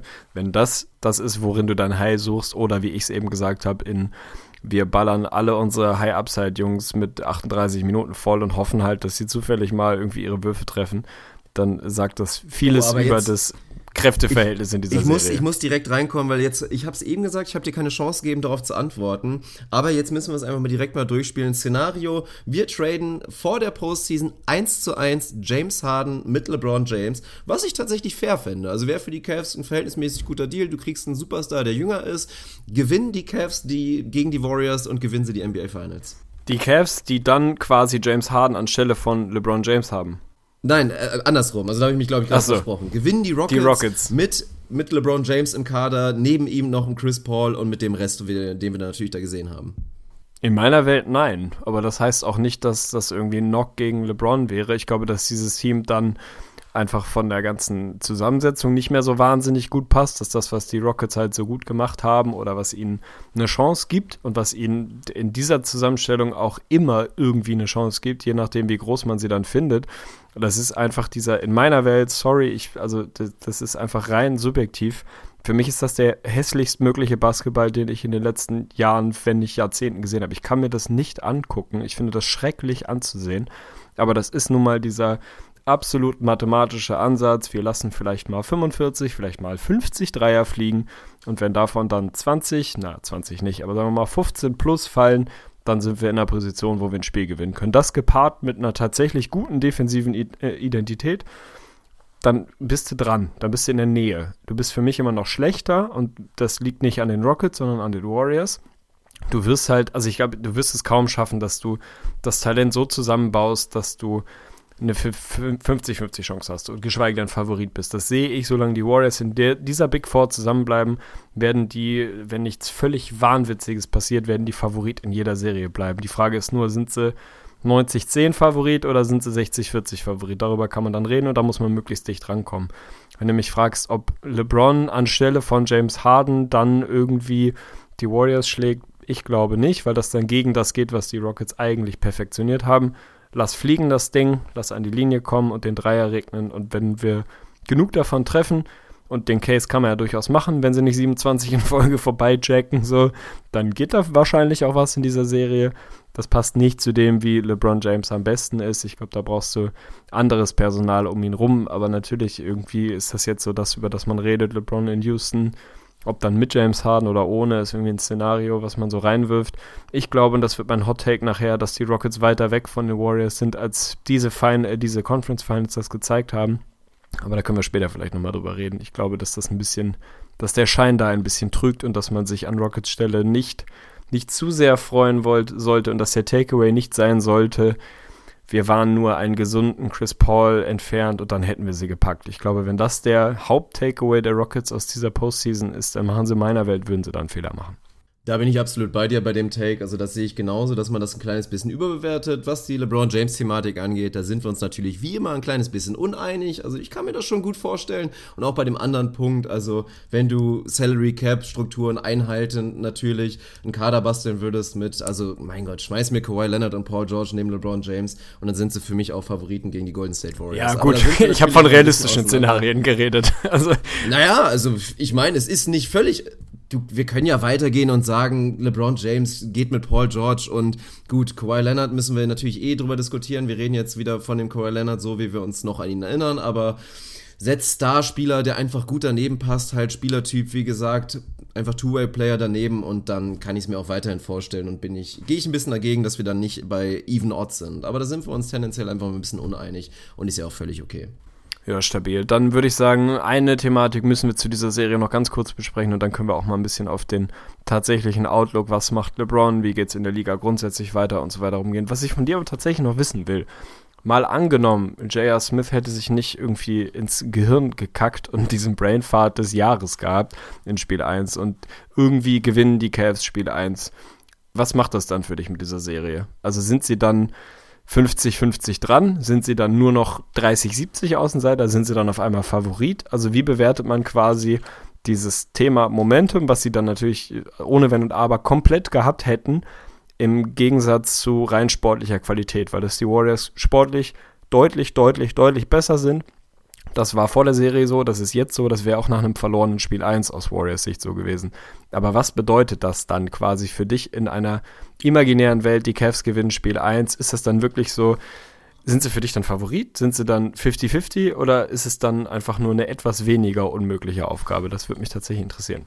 Favorit sind sie nicht, aber dann sind sie schon sehr, sehr nah dran. Also dann ist für mich die Serie wirklich komplett offen. Also ich hätte in dem Szenario jetzt nicht gesehen, dass die Cavs selber ihren Homecourt halten. Also man spricht dann, wie gesagt, dann davon, dass sie den Homecourt dann zurückgewonnen haben und dann tendenziell natürlich auch Favorit sind. Aber sehe ich persönlich dann nicht, dass sie dann da komplett da erstmal die ersten beiden Heimspiele dann da gewinnen. Aber trotzdem, also für mich, wie gesagt, gegen angreifbare Warriors, die einfach nie so hundertprozentig stabil waren und auch für ihren Einzelspielern einfach nicht hundertprozentig stabil und konstant die Leistung bekommen haben, glaube ich, wie gesagt, schon mit einem Cavs-Team, was einfach mit so viel Momentum da reingeht und ich glaube auch, dass das mit den Rollenspielern einfach nochmal was ganz anderes gemacht hätte. Also erstmal natürlich mit dem Gewissen, mein Gott, ey, der Typ neben uns hier, der trägt uns zur Not alleine in die Finals. Jetzt sollten wir wirklich mal frei aufspielen können und einfach mal ein bisschen was leisten können. Kann ich mir vorstellen, dass die Serie da offen bleibt und ich sehe auch ein Szenario, wie sie das gewinnen. Also ich glaube jetzt nicht, was jetzt ja auch viele behaupten wollen, dass die Cavs danach 4-1 verloren hatten. Das sehe ich jetzt persönlich nicht, weil ja, so eine Niederlage müsstest du dann auch erstmal wegstecken in Spiel 1 anstelle der Warriors. Bin ich, glaube ich, tatsächlich rundumfänglich, vollumfällig dabei und finde ich tatsächlich mal wieder spannend, was so dieses, ja, dieses psychologische Moment oder Momentum im Sport ausmacht. Also wir gehen so weit, dass wir sagen, in einer Best-of-Seven-Serie, die ja tendenziell, weil sie so lang ist, prinzipiell das bessere Team deutlich zum Favoriten macht. Das ist ja nun mal das, warum irgendwie Leute wie wir oder auch andere Leute sagen, spielt es halt Best of Five von mir aus, um das ein bisschen enger aneinander zu schieben quasi. Dass man selbst in so einer Serie, wo es dann immer noch theoretisch überhaupt kein Problem ist, für das deutlich bessere Team das Ding halt dann trotzdem dicht zu machen, dass man so weit ist und da wäre ich voll dabei, dass man sagt, das ist auf einmal, ist das Ding irgendwie ein Cointoss. Nur in Anführungsstrichen wegen Momentum, wegen Selbstbewusstsein, Wegen, was weiß ich, Rollenspielern, die ein bisschen befreiter sind, wegen genau dem, was du sagst. Ey, selbst wenn wir hier irgendwie äh, deutliche Außenseiter sind, LeBron alleine reicht und regelt das schon. Die Warriors, denen du voll in den Kopf kommst auf einmal. Das ist so verrückt. Also ich finde das tatsächlich verrückt, wie quasi diese fünf oder zehn Sekunden Totalausfall von JR, wobei man auch darüber reden muss, es ist ja nicht so, als hätte er diesen Wurf zu 100% getroffen, wenn er ihn genommen hätte. Also auch da muss man ja mal also so ein bisschen Druck rausnehmen. Also jetzt mal ganz ehrlich, es kursieren da diese Bilder, aber ich habe es auch kurz mal, glaube ich, in meinem Livestream angesprochen und deswegen bin ich da auch schon von Anfang an voll gegengegangen zu sagen, das liegt jetzt nur an J.R. Smith. Also Wurde jetzt schon oft drüber gesprochen, erstmal holte er einen sensationellen Rebound, aber alle beziehen sich dann immer nur auf diese Bilder. Es gibt so diese drei, vier Freeze-Frames, die natürlich auch alle krass aussehen, mit was für Optionen er gehabt hätte, aber ich sag dir eins ganz ehrlich, wenn er nach dem Rebound direkt hochgeht, dann wird er von Kevin Durant geblockt oder Das ist ein 35-prozentiger Wurf vielleicht, Maximal, ja. maximal. Wenn überhaupt, Das ist ein 20-prozentiger Wurf. Dann erwarten wir von J.R. Smith, dass er irgendwie drei Dribbles nach draußen nehmen soll und dann irgendwie einen Stepback Midranger nimmt, was für ihn jetzt kein irgendwie total ungewöhnlicher Wurf ist. Aber auch das, Low Percentage Wurf, also da reden wir auch nicht von mehr als 20 Prozent. Und dann die Option, jetzt LeBron James da schnell den Ball zu geben, war halt auch nicht so unbedingt da. Sieht im Freeze-Frame vielleicht ein bisschen anders aus, aber guck dich die Szene nochmal in Slow Motion an. Also das war wirklich begrenzt. Also viel eher muss man sich da für mich an den Kopf fassen, warum da einfach von der Außenlinie kein Timeout genommen wurde. Das ist für mich der größere Skandal. Und da finde ich, muss man J.R. Smith, auch wenn es natürlich nichts mehr bringt, weil er kriegt die Schuld von allen Seiten. Also von mir aus fand ich das von Anfang an überdramatisiert. Ja, bin ich dabei. Also das ist dann natürlich der einfache Weg zu sagen, JR hat es verkackt und hat potenziell die Serie verkackt oder die Chance auf eine enge Serie. Das ist dann ein bisschen zu einfach. Nichtsdestotrotz bleibt es ja, wie auch immer dann quasi das Play alternativ läuft, ob dann Tyron Lue ein Timeout callt und sie dann irgendwie mit 5, 6, 7 Sekunden guten Wurf kriegen, das Ding reinfällt und sie dieses Spiel 1 gewinnen. 2, 3 wären es ja gewesen, also wäre auch schwer ja, oder geworden. So. Das Ding geht höchstwahrscheinlich ja, in jedem Szenario in die Overtime und dann muss man halt eher wieder, gut, ist natürlich auch was anderes, dann sehen wir vielleicht ein Overtime, wo Feuer drin ist, weil das das nichts mehr, nichts mehr wurde, das war ja natürlich vollkommen klar. Also ich meine, jeder hat inzwischen auch das Video gesehen, wie einfach die Cavs da stillschweigend, die Grillen laufen dann nur durch, durch die Szenen. Also ganz, ganz schlimm natürlich zu sehen. Und ich verweise ich nur auch immer wieder drauf. Ich glaube, jeder Sportler, sei es Kreisklasse oder welcher Sport auch immer, hat so Momente mitgemacht, da kann man sich dann einfach nicht mehr von erholen. Und für mich war es komplett klar, ich habe die Overtime tatsächlich auch nach zwei Minuten einfach ausgemacht, weil ich wusste, da gibt es eh keinen Weg mehr zurück. Also war ich natürlich tief traurig nach dem Spiel 1, war ganz, ganz bitter. Und ja, wird ein What-If bleiben, genauso wie die Conference Finals im Westen ein What-If bleiben werden und auch die kleinen Boston Celtics ein What-If bleiben würden. Hätte ich schon auch gerne gesehen. Also inwiefern sie wirklich defensiv in der Lage gewesen wären. Ich bin bei dir, dass es offensiv einfach nicht gereicht hätte und dass die Serie für mich auch sehr deutlich ist. Bloß ich hätte einfach gerne gesehen, auch perspektivisch, können die Celtics mit dieser Identität wirklich dafür sorgen, dass die Warriors ja jetzt nicht konstant unter 100 Punkten bleiben, aber inwiefern sie da wirklich in der Lage gewesen wären, sie zu ärgern. Also das hätte ich schon doch gerne gesehen. gesehen. Gerne gesehen hätte ich es auch. Ich habe da meinen ganz klaren Case zu, dass die Firma richtig auf die Fresse bekommen hätten. Aber das ist halt eines dieser What-Ifs, was man nie wirklich auflösen kann. Von daher ein bisschen müßig drüber zu diskutieren. Bevor wir so drauf kommen, was mit LeBron James passiert, was jetzt die Optionen sind und was so vielleicht das wahrscheinlichste Szenario oder das Wunschszenario, darauf kannst du dich schon mal vorbereiten. Ich will von dir wissen, womit rechnest du und was wünschst du dir? Also da kannst du dich schon mal ein bisschen nebenbei, falls du multitasken kannst, mit einer deiner beiden, kannst du so delfinartig machen. Mach die eine Gehirnhälfte aus und bleib bei mir. Mit der anderen kannst du drüber nachdenken. Also falls du das kannst. ich bin gespannt. Ich, ich würde dich gerne sehen jetzt, wie, wie richtig so dein, dein Gesicht so, so voll konzentriert ist und du es versuchst. Bevor wir darüber reden, müssen wir, glaube ich, vielleicht, eventuell, oder man erwartet von uns, dass wir noch kurz über die Finals MVP-Geschichte reden. Ich kann ja meinen ganz, ganz kurzen Take dazu einmal raushauen. Ich finde es absolut scheiße, dass es Kevin Durant geworden ist, obwohl ich großer Kevin Durant-Fan bin und er mein zweitliebster Spieler in dieser Liga vielleicht ist, irgendwie so in dieser Größenordnung auf jeden Fall, finde ich äh, nachvollziehbar und auch vielleicht auf einem, in einem Vakuum, in einem Reagenzglas vielleicht die richtige Entscheidung. Vielleicht hat er individuell eine bessere Serie als Curry gespielt. Das kann man, den Case kann man sicherlich machen, der ist schon irgendwo da weil einfach sein, in Anführungsstrichen, schlechtestes Spiel war Spiel 1 und da stehen halt immer noch, was weiß ich, 26, 9 und 8 oder so ähnlich. Also wenn das dein schlechtestes Spiel ist, dann hast du eine relativ gute Serie gespielt und bei Curry sieht ein schlechtes Spiel halt anders aus. Bei Curry sieht ein schlechtes Spiel halt ein aus 11 von draußen und 3 aus 16 aus dem Feld oder so ähnlich aus. Das bleibt halt mehr in Erinnerung. Ich finde, dass sie im Prinzip eine ähnlich gute Serie individuell gespielt haben und reines Narrativ und reine Wichtigkeit fürs Team. Da haben wir immer wieder schon drüber geredet. Curry ist meilenweit wichtiger für dieses Team als Kevin Durant. Und wenn du mir sagst, streiche einen der zwei Spieler aus dem, aus diesem Roster und versuche dieses Matchup trotzdem zu gewinnen, dann streiche ich aber 10 aus 10 Mal Kevin Durant und nicht Stephen Curry. Das ist, glaube ich, mittlerweile klar. Trotzdem hätte ich mir gewünscht, dass Curry das verdiente Ding endlich mal bekommt. Ich finde auch, er hätte es verdient gehabt. Ich verstehe auch nicht, warum Voter ihn nicht gewählt haben, weil ich nicht finde, dass Kevin Durant klar besser war. Also wenn er klar besser ist, dann muss ihn wählen, dann ist es am Ende des Tages so.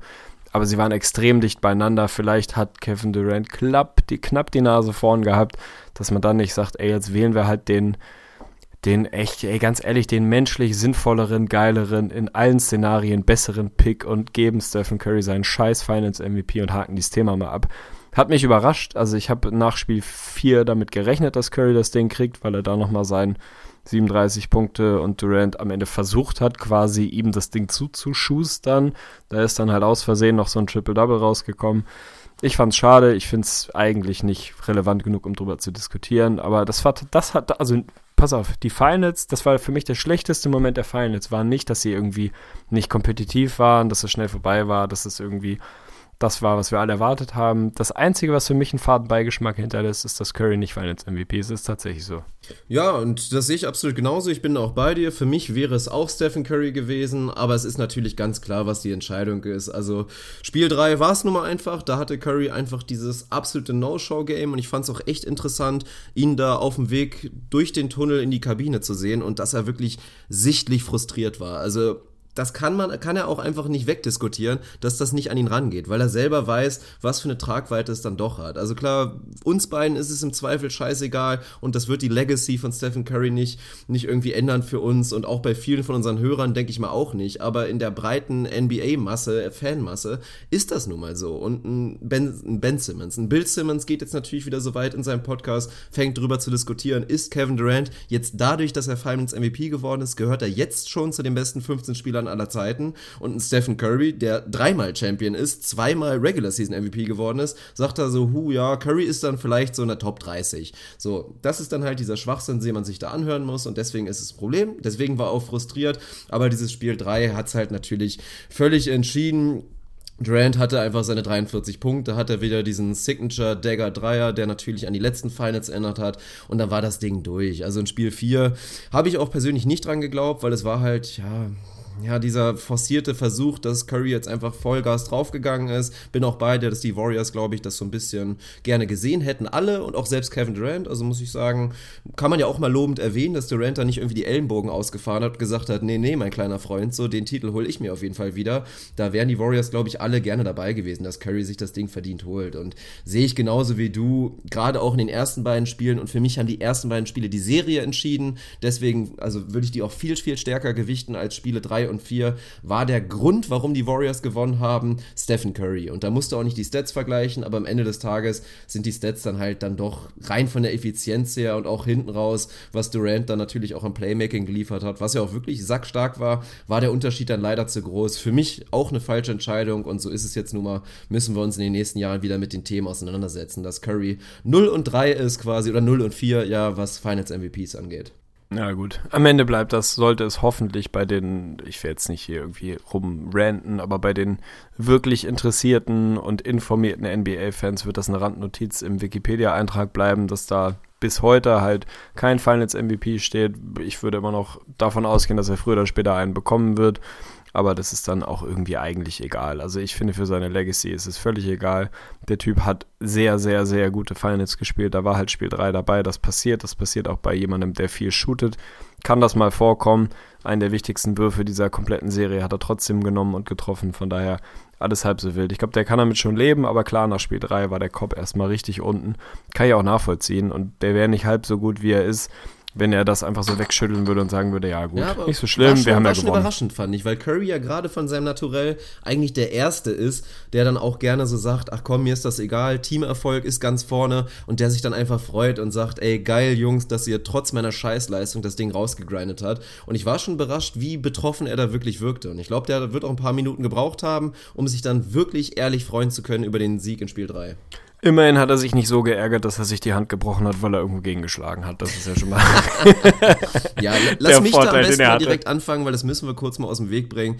Also diese ganzen Diskussionen, die da jetzt aufkommen um LeBron James mit seiner gebrochenen Hand oder irgendwie doch nicht, das ist natürlich jetzt auch irgendwie so ein bisschen Blödsinn, wird aus dem Camp LeBron und alle, die nun mal LeBron James Fans sind, bin ich auch und würde ich gerne verargumentieren, dass das ein Faktor war, warum die Cavs nicht gewonnen haben, aber das ist natürlich Bullshit. Also er wird definitiv eingeschränkt gewesen sein, das ist klar. Und ich glaube, warum es keine Story wurde, war der ganz simple Fakt, dass LeBron James da keine Story draus machen wurde, weil es ja auch einfach dumm war. Also wenn das der Grund, warum die Cavs am Ende des Tages verloren haben, dann ist er selber schuld, dann war das einfach eine rattendämliche Aktion Aktion. Ähnlich wie es ja auch Kevin Love oder auch mehrere Leute schon gemacht haben, die sich da an irgendwelchen Gegenständen. Ich erinnere an Blake der sich Blake, an einem ja, Zeugwart ja, die Hand Der gebrochen sich hat. einfach an dem Gesicht die Hand bricht, was auch mal passieren kann. Ja, aber dann wäre es in dem Sinne auch dämlich gewesen. Ich glaube tatsächlich, dass Skip Bayless das Ganze wieder in einen Hot Take verwurstet hat und gesagt hat, boah, das ist so kindlich von LeBron und zeigt wieder nur, dass er kein richtiger Leader ist, dass er so einen Schwachsinn macht. Also da werden wir jetzt natürlich überhaupt nicht mit anfangen.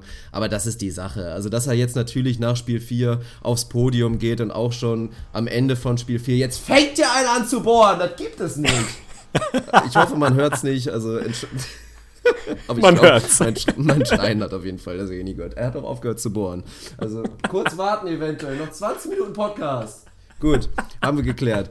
Also, worauf wollte ich zurück? Nee, also das wird so die, die Mischung gewesen sein. Das macht LeBron natürlich gerne. Das ist ein kleines bisschen affektiert, benutzt er natürlich so ein bisschen für sich clever, schüttelt allen am Ende des Spiels nur noch mit der linken Hand oder gibt er die linke Faust, kommt dann da mit dieser Schiene oder was auch immer da nach Spiel 4 aufs Podium, um da halt eine kleine Story draus zu machen, die ja, ja, natürlich irgendwie ihnen vielleicht ein bisschen besseres Licht rückt oder da eine kleine, kleine Entschuldigung gibt. Letztendlich muss man da nicht groß drüber diskutieren und mit Sicherheit war seine Hand nicht der Faktor, warum die Cavs verloren haben. Bin ich komplett dabei. Es macht er natürlich, um auch so ein bisschen das Narrativ da zu befeuern. Hat er, glaube ich, ehrlicherweise nicht nötig, weil der eine epische Serie gespielt hat und vor allem historisches Spiel 1. Das kann man dann auch einfach mal so stehen lassen quasi, aber ich kann das schon nachvollziehen. Ist am Ende so, der wird sich selber am meisten drüber ärgern, dass es ihn in welchem Maße auch immer eingeschränkt hat in Spiel 2, 3 und 4, weil er halt gegen die Wand da gebollert hat. Ich kann es nachvollziehen, dass er dagegen prügelt, sollte ihm trotzdem nicht passieren. Am Ende ist es so, ob er dann wirklich diese Schiene schon tragen muss auf der Press-Conference, wenn er vorher drei Spiele auf kompetitivem Niveau gemacht hat, wo er sie nicht getragen hat. Selbstverständlich nicht. Muss er selbstverständlich nicht, aber ich, um Gottes Willen, also ich möchte einfach nie wieder die Worte Skip Bayless und nie wieder die Worte Stephen A. Smith in diesem Podcast hören. Das ist, ist mir ein inneres Bedürfnis, dass wir den Menschen nicht auch noch irgendwie hier eine, eine Plattform in Anführungsstrichen, als wären wir wirklich Ja, aber du weißt ja, wie es ne? ist. Ich meine, auch in unserer wunderschönen ins Gesicht von Staudemeyer Talk-Gruppe auf Facebook, die aktivste, größte und selbstverständlich auch beste NBA-Gruppe, die es im deutschsprachigen Raum gibt auf Facebook. Auch da liest man ja natürlich immer wieder Hot Takes. Das ist nun mal so, ist teilweise der Fall, weil die Jungs eher so Casual-Fans sind, ist ja auch völlig in Ordnung. Aber sowas bleibt halt irgendwie immer kleben. Also das ist, wird dann diskutiert, das wird sehr, sehr prominent diskutiert und färbt einfach auch so ein bisschen da leider die, die Fanwelt. Und das muss man natürlich verhindern und deswegen, ja, kann man so ruhig mal ansprechen, meiner Meinung nach. Aber ich, von der Intention her kann ich es natürlich vollkommen verstehen, was das, was das für ein Schwachsinn ist. Ich weiß total, was du meinst. Und ja, die haben halt eine Riesenreichweite, weil sie genau das machen, was sie machen, nämlich irgendwie einigermaßen inhaltsleere Hottakes rausballern und dann gucken, wie die Welt drauf reagiert. Oh, meinst du schon eigentlich, meinst du eigentlich, seinen wir Platz. hätten mehr Erfolg oder wären auch schon, also bei allem, wie man jetzt Erfolg definiert, also wären wir größer und hätten wir mehr Erfolg mit unserem Podcast, wenn wir das wirklich stumpf durchziehen würden? Es war ja auch oft Thema. Ist das eine ernst gemeinte Frage? Glaubst du wirklich, es wäre so ein großer Aber Unterschied, mal sowas von. Diese, ja, wahrscheinlich. Ne? Natürlich. Also wenn wir unser Podcast einfach nicht heißen würde, Eastern Conference Finals, sondern, keine Ahnung, LeBron lutscht Eier in der Hölle, dann hätten wir dreimal so viele Hörer wie vorher. ja, es ist ja so. Also das ist halt einfach eine Frage von äh, ja, Affektiertheit, Aufmerksamkeitshascherei. Wenn dein, also wenn du dieses Video, was du vorhin angeteasert hast, machst mit diesem Titel, also mach es bitte gerne, so von wegen Five Teams that could be the Warriors, bang. So, dann wird das einfach viral gehen, weil solche Ja, Sachen funktionieren, weil das eine ja. breite Masse hat. So, das ist auch in Ordnung. Ich finde unseren Weg trotzdem irgendwie den charmanteren und den, der mir mehr Spaß macht. Und ich gucke mir hundertmal lieber, höre ich mir, keine Ahnung, nischigere NBA-Podcasts oder Analysten an, die vielleicht nicht die Reichweite bekommen. Ich höre mir lieber einen Danny LaRue an, auch wenn er mir richtig auf den Sack geht mit, seinem, mit seiner Art. Höre ich mir lieber an als ein Skip Bayless, weil obwohl der einer davon, einen davon kennt keine Sau und einer davon ist der, was weiß ich, dritt, viert berühmteste NBA in großen Anführungsstrichen Analyst, den Amerika so hat. Das ist halt wie es ist. Es lesen halt auch mehr Leute die Bild als die Süddeutsche. Damit muss man sich einfach auseinandersetzen und das muss man so hinnehmen. Kann einen ärgern, ist halt am Ende des Tages wie es ist. Aber ganz ehrlich, ich bin nicht der größte LeBron-Fan auf dieser Welt. Ich finde trotzdem, wer diesen Menschen hatet, vor allem auf einem Basketball-Level, der hat irgendwie das Spiel nicht verstanden. Also man muss diese blöde Goat-Debatte nicht aufmachen. Ich finde das die überflüssigste Debatte, die man so führen kann irgendwie. Aber wer den nicht in seinen Top 2 All-Time-Basketballern hat, zumindest die, die man ansatzweise realistischerweise gesehen haben oder wahrgenommen haben kann, der läuft am Leben vorbei. Der ist nicht in der EU, der ist mit Ronny Schäfer irgendwo in Norwegen und versucht irgendwie Achterbahnen aufzubauen. Also das ist einfach, das, das ist wie es ist und das sage ich als nicht sein größter Fan, in Anführungsstrichen. Ich bin ja weit entfernt von einem Hater, ich bin einfach nur nicht sein allergrößter Fan. Aber dieses, also diese Legacy ist, ist unfassbar, ist historisch und man kann den Case machen, dass er der GOAT ist, wenn man das unbedingt vergleichen möchte und Superlative braucht. Man kann den Case machen, dass er es nicht ist, sondern dass es MJ ist, ist mir alles scheißegal. Der ist einer der besten aller Zeiten und da kommt man nicht dran vorbei und da ist mir auch ein Finals Record egal und da ist mir alles andere auch egal. Was dann so Skip Bayless mal wieder raushaut, das ist halt, mein Gott, das ist die Lebenszeit nicht, nicht wert, die man damit verschenkt. Sehr schön gesagt, da sind wir uns natürlich hundertprozentig einig und ja, sind jetzt natürlich auch so ein bisschen bei der Überleitung mit dem guten Mann, von dem du eben geredet hast und wie es weitergeht. Auch da kursieren jetzt natürlich wieder wilde Gerüchte. Sein Sohn Bronny Jr., der jetzt frisch auf die Highschool kommt, soll sich scheinbar committed haben, in Los Angeles anzuheuern und da sein Highschool-Basketball zu spielen. Irgendwie mit Gary Payton als Trainer irgendwie so? Oder war das auch der Sohn? Ja, ich ganz gar nicht skurril. mitbekommen. Irgendwie so. Das Ganze wurde jetzt auch schon wieder dementiert, aber ein bisschen Wahrheit könnte da eventuell wohl dran sein. Viele sehen das jetzt natürlich schon als Vorentscheidung. Ja, er geht nach LA, was man natürlich so nicht stehen lassen kann, aber es wäre schon ein heißes Gerücht. Und die große Frage ist es natürlich, wir haben es ja eben schon angeteasert, du hast gesagt, was hast du gesagt, 30, 70? 20, 80? Nee, Dass nee, nee. Ich hatte, ich hatte vor, keine Ahnung, ein paar Monaten, als wir da irgendwann mal drüber geredet haben, hatte ich, glaube ich, 60, 40, dass er bleibt. Also ich fand es so leicht wahrscheinlicher, dass er bleibt. Vorhin habe ich, glaube ich, gesagt, 97 und 3. Irgendwie so. Also ich bin mir mittlerweile extrem sicher, dass, äh, dass der Mann gehen wird, aus verschiedenen Gründen. Da können wir gleich nochmal drüber reden. Ich glaube, dass, ähm, dass das eigentlich nur eine Frage ist, des wohin er geht und nicht, nicht so sehr eine Frage des, ob er geht. Da spielt dann Gilbert eine, Ro eine Rolle, geil, eine Rolle. Da spielt natürlich auch so ein bisschen die Cap-Situation oder die allgemeine Situation der Cavs eine Rolle. Da spielt LeBron selber eine Rolle, weil der wahrscheinlich nach wie vor so ein One plus One unterschreiben wird und wenn bei den Cavs, dann definitiv nur so ein Short-Term-Deal, sodass die Cavs ihren, was ist es, achten Pick oder was es ist, wenn sie clever sind, nicht bewegen werden, um ihm mehr Talent an die Seite zu stellen. Also das ist ja eine relativ vielschichtige Aktion. Ich glaube, dass die Cavs nicht nochmal All-In gehen würden, wenn er nach wie vor nur so einen Einjahresdeal unterschreibt. Und das ist das, was sie machen müssten, um ihm wirklich legitim ein echtes Upgrade dazu zu holen. Die haben halt nicht viele Optionen. Von daher glaube ich, dass er geht. Und dann gibt es halt, ja, so, weiß ich nicht, vier Teams vielleicht, die wirklich in Frage kommen. Also da fängt man ja schon mal mit der Grundsatzfrage an, was beeinflusst seine Entscheidung überhaupt am meisten? Also trifft er eine sportliche, eine primär sportliche Entscheidung? Trifft er eine primär persönliche Entscheidung? Wo will ich die nächsten Jahre meines Lebens verbringen? Wo möchte ich, dass mein Sohn zur Schule geht? Was weiß ich? Ist es, also es ist mit Sicherheit immer eine Mischung, aber die Frage ist, wie, wie sieht da die Gewichtung aus? Will ich meine Legacy vorantreiben, dann ist es vielleicht sogar sinnvoll, in der Eastern Conference zu bleiben, um noch drei, vier Jahre in Folge in die Finals zu kommen, um quasi diesen Teil seiner Legacy auszubauen. Geht es ganz stumpf in Anführungsstrichen um Ringe, also gehe ich wirklich einfach nur dahin, wo ich die größtmögliche Chance auf den Ring habe. Ist das dann immer noch der Osten, weil ich dann die Finals schon quasi sicher habe? Ist es vielleicht der Westen?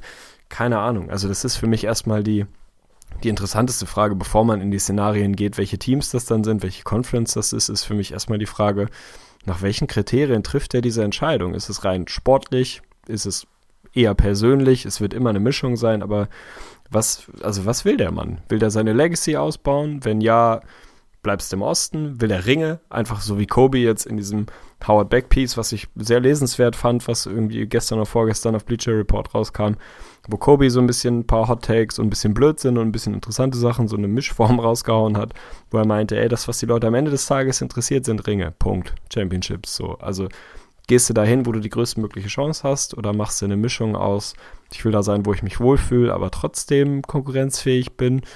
Also, wie siehst du die ganze Thematik quasi Gründe für seine Entscheidung? Wo, wohin geht die Reise? Ich bin mir da inzwischen echt ein bisschen unsicher. Also LeBron hat ja eigentlich jahrelang wirklich rausgehauen an die Öffentlichkeit. Er jagt halt diesen Geist von Michael Jordan und er will es unbedingt und dementsprechend will er auch voll auf die Ringe gehen.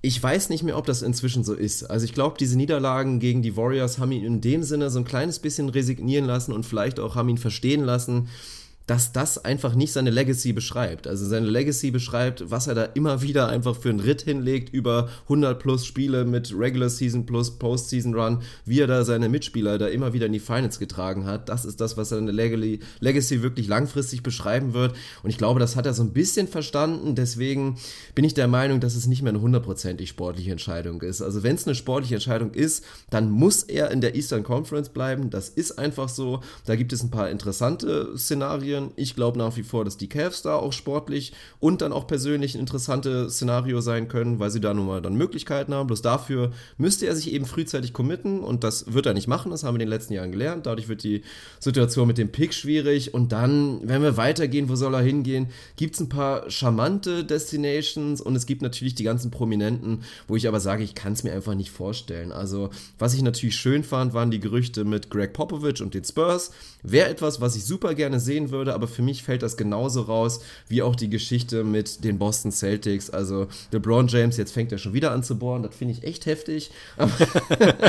nee, also was LeBron ja auch immer wieder betont, ist, dass er ein Basketball-Historiker ist. Und es wäre nun mal auch komisch, und erzähl das mal deinen Kindeskindern, die dann auch NBA-Fans werden. So, ja, LeBron James, der hat sich jahrelang mit den Celtics duelliert und auch gegen die Spurs in den Finals gekämpft. Und dann ist er später zu denen gewechselt und hat sich da irgendwie auch nochmal ein, zwei Titel geschnappt. Das ist irgendwas, was nicht so richtig von der Zunge rollt. Und ich glaube, das ist auch etwas, was LeBron dann am Ende seiner Vita nicht unbedingt so gerne hätte. Auch wenn es vielleicht sportlich Sinn machen würde und ihm eine gute Chance auf den Titel gibt, glaube ich nicht, dass er das macht dann rechne ich eher damit, dass er da vielleicht dann doch diese Cleveland-Geschichte macht, aber gerade auch diese Dan Gilbert-Thematik spricht so ein bisschen dagegen. Aber es wäre nun mal ein bisschen was anderes dann erzählen zu können. Ach, und weißt du noch, wie das damals war, als LeBron einfach jahrelang die Raptors abgeschossen hat und dann ist er einfach dahin gewechselt und hat ihnen den Titel gegeben. Die Kanadier sind Meister. Vollkommener Wahnsinn der NBA, LeBron regiert. So, das wäre halt eine schöne Geschichte. Aber dass er sich irgendwie Titel, Titel 3, 4, 5, 5, 6, 7 da irgendwie bei den Spurs oder bei den Celtics holt,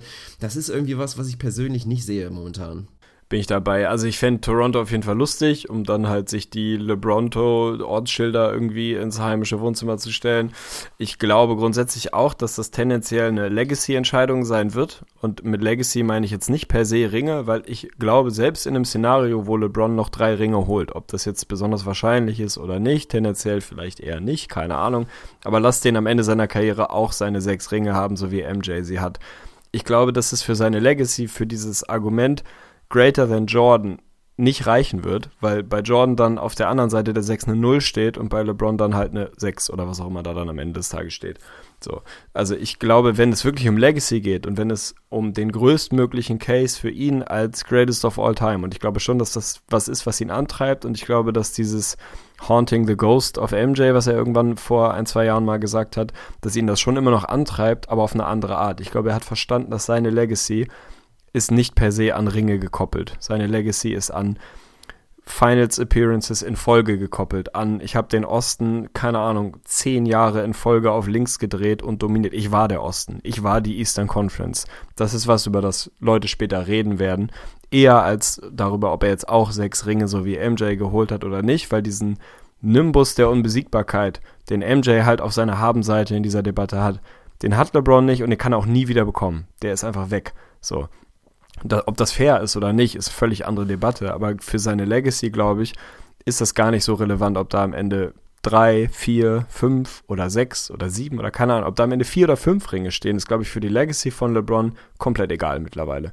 Da geht es um die Unbesiegbarkeit im Osten, um Durability, um über wie viele Jahre kann man so unfassbar guten Basketball spielen, wie komplett kann ein Basketballer eigentlich sein und so weiter und so fort. Das spielt eine viel größere Rolle als diese Ringe. Von daher glaube ich auch eher nicht tatsächlich, eigentlich, dass er in den Westen geht. Andersrum sehe ich nicht viele Szenarien, in denen er im Osten bleibt, aber das Team wechselt. Also ich finde diese Boston-Thematik, da stellt sich die Frage nicht, ganz ehrlich.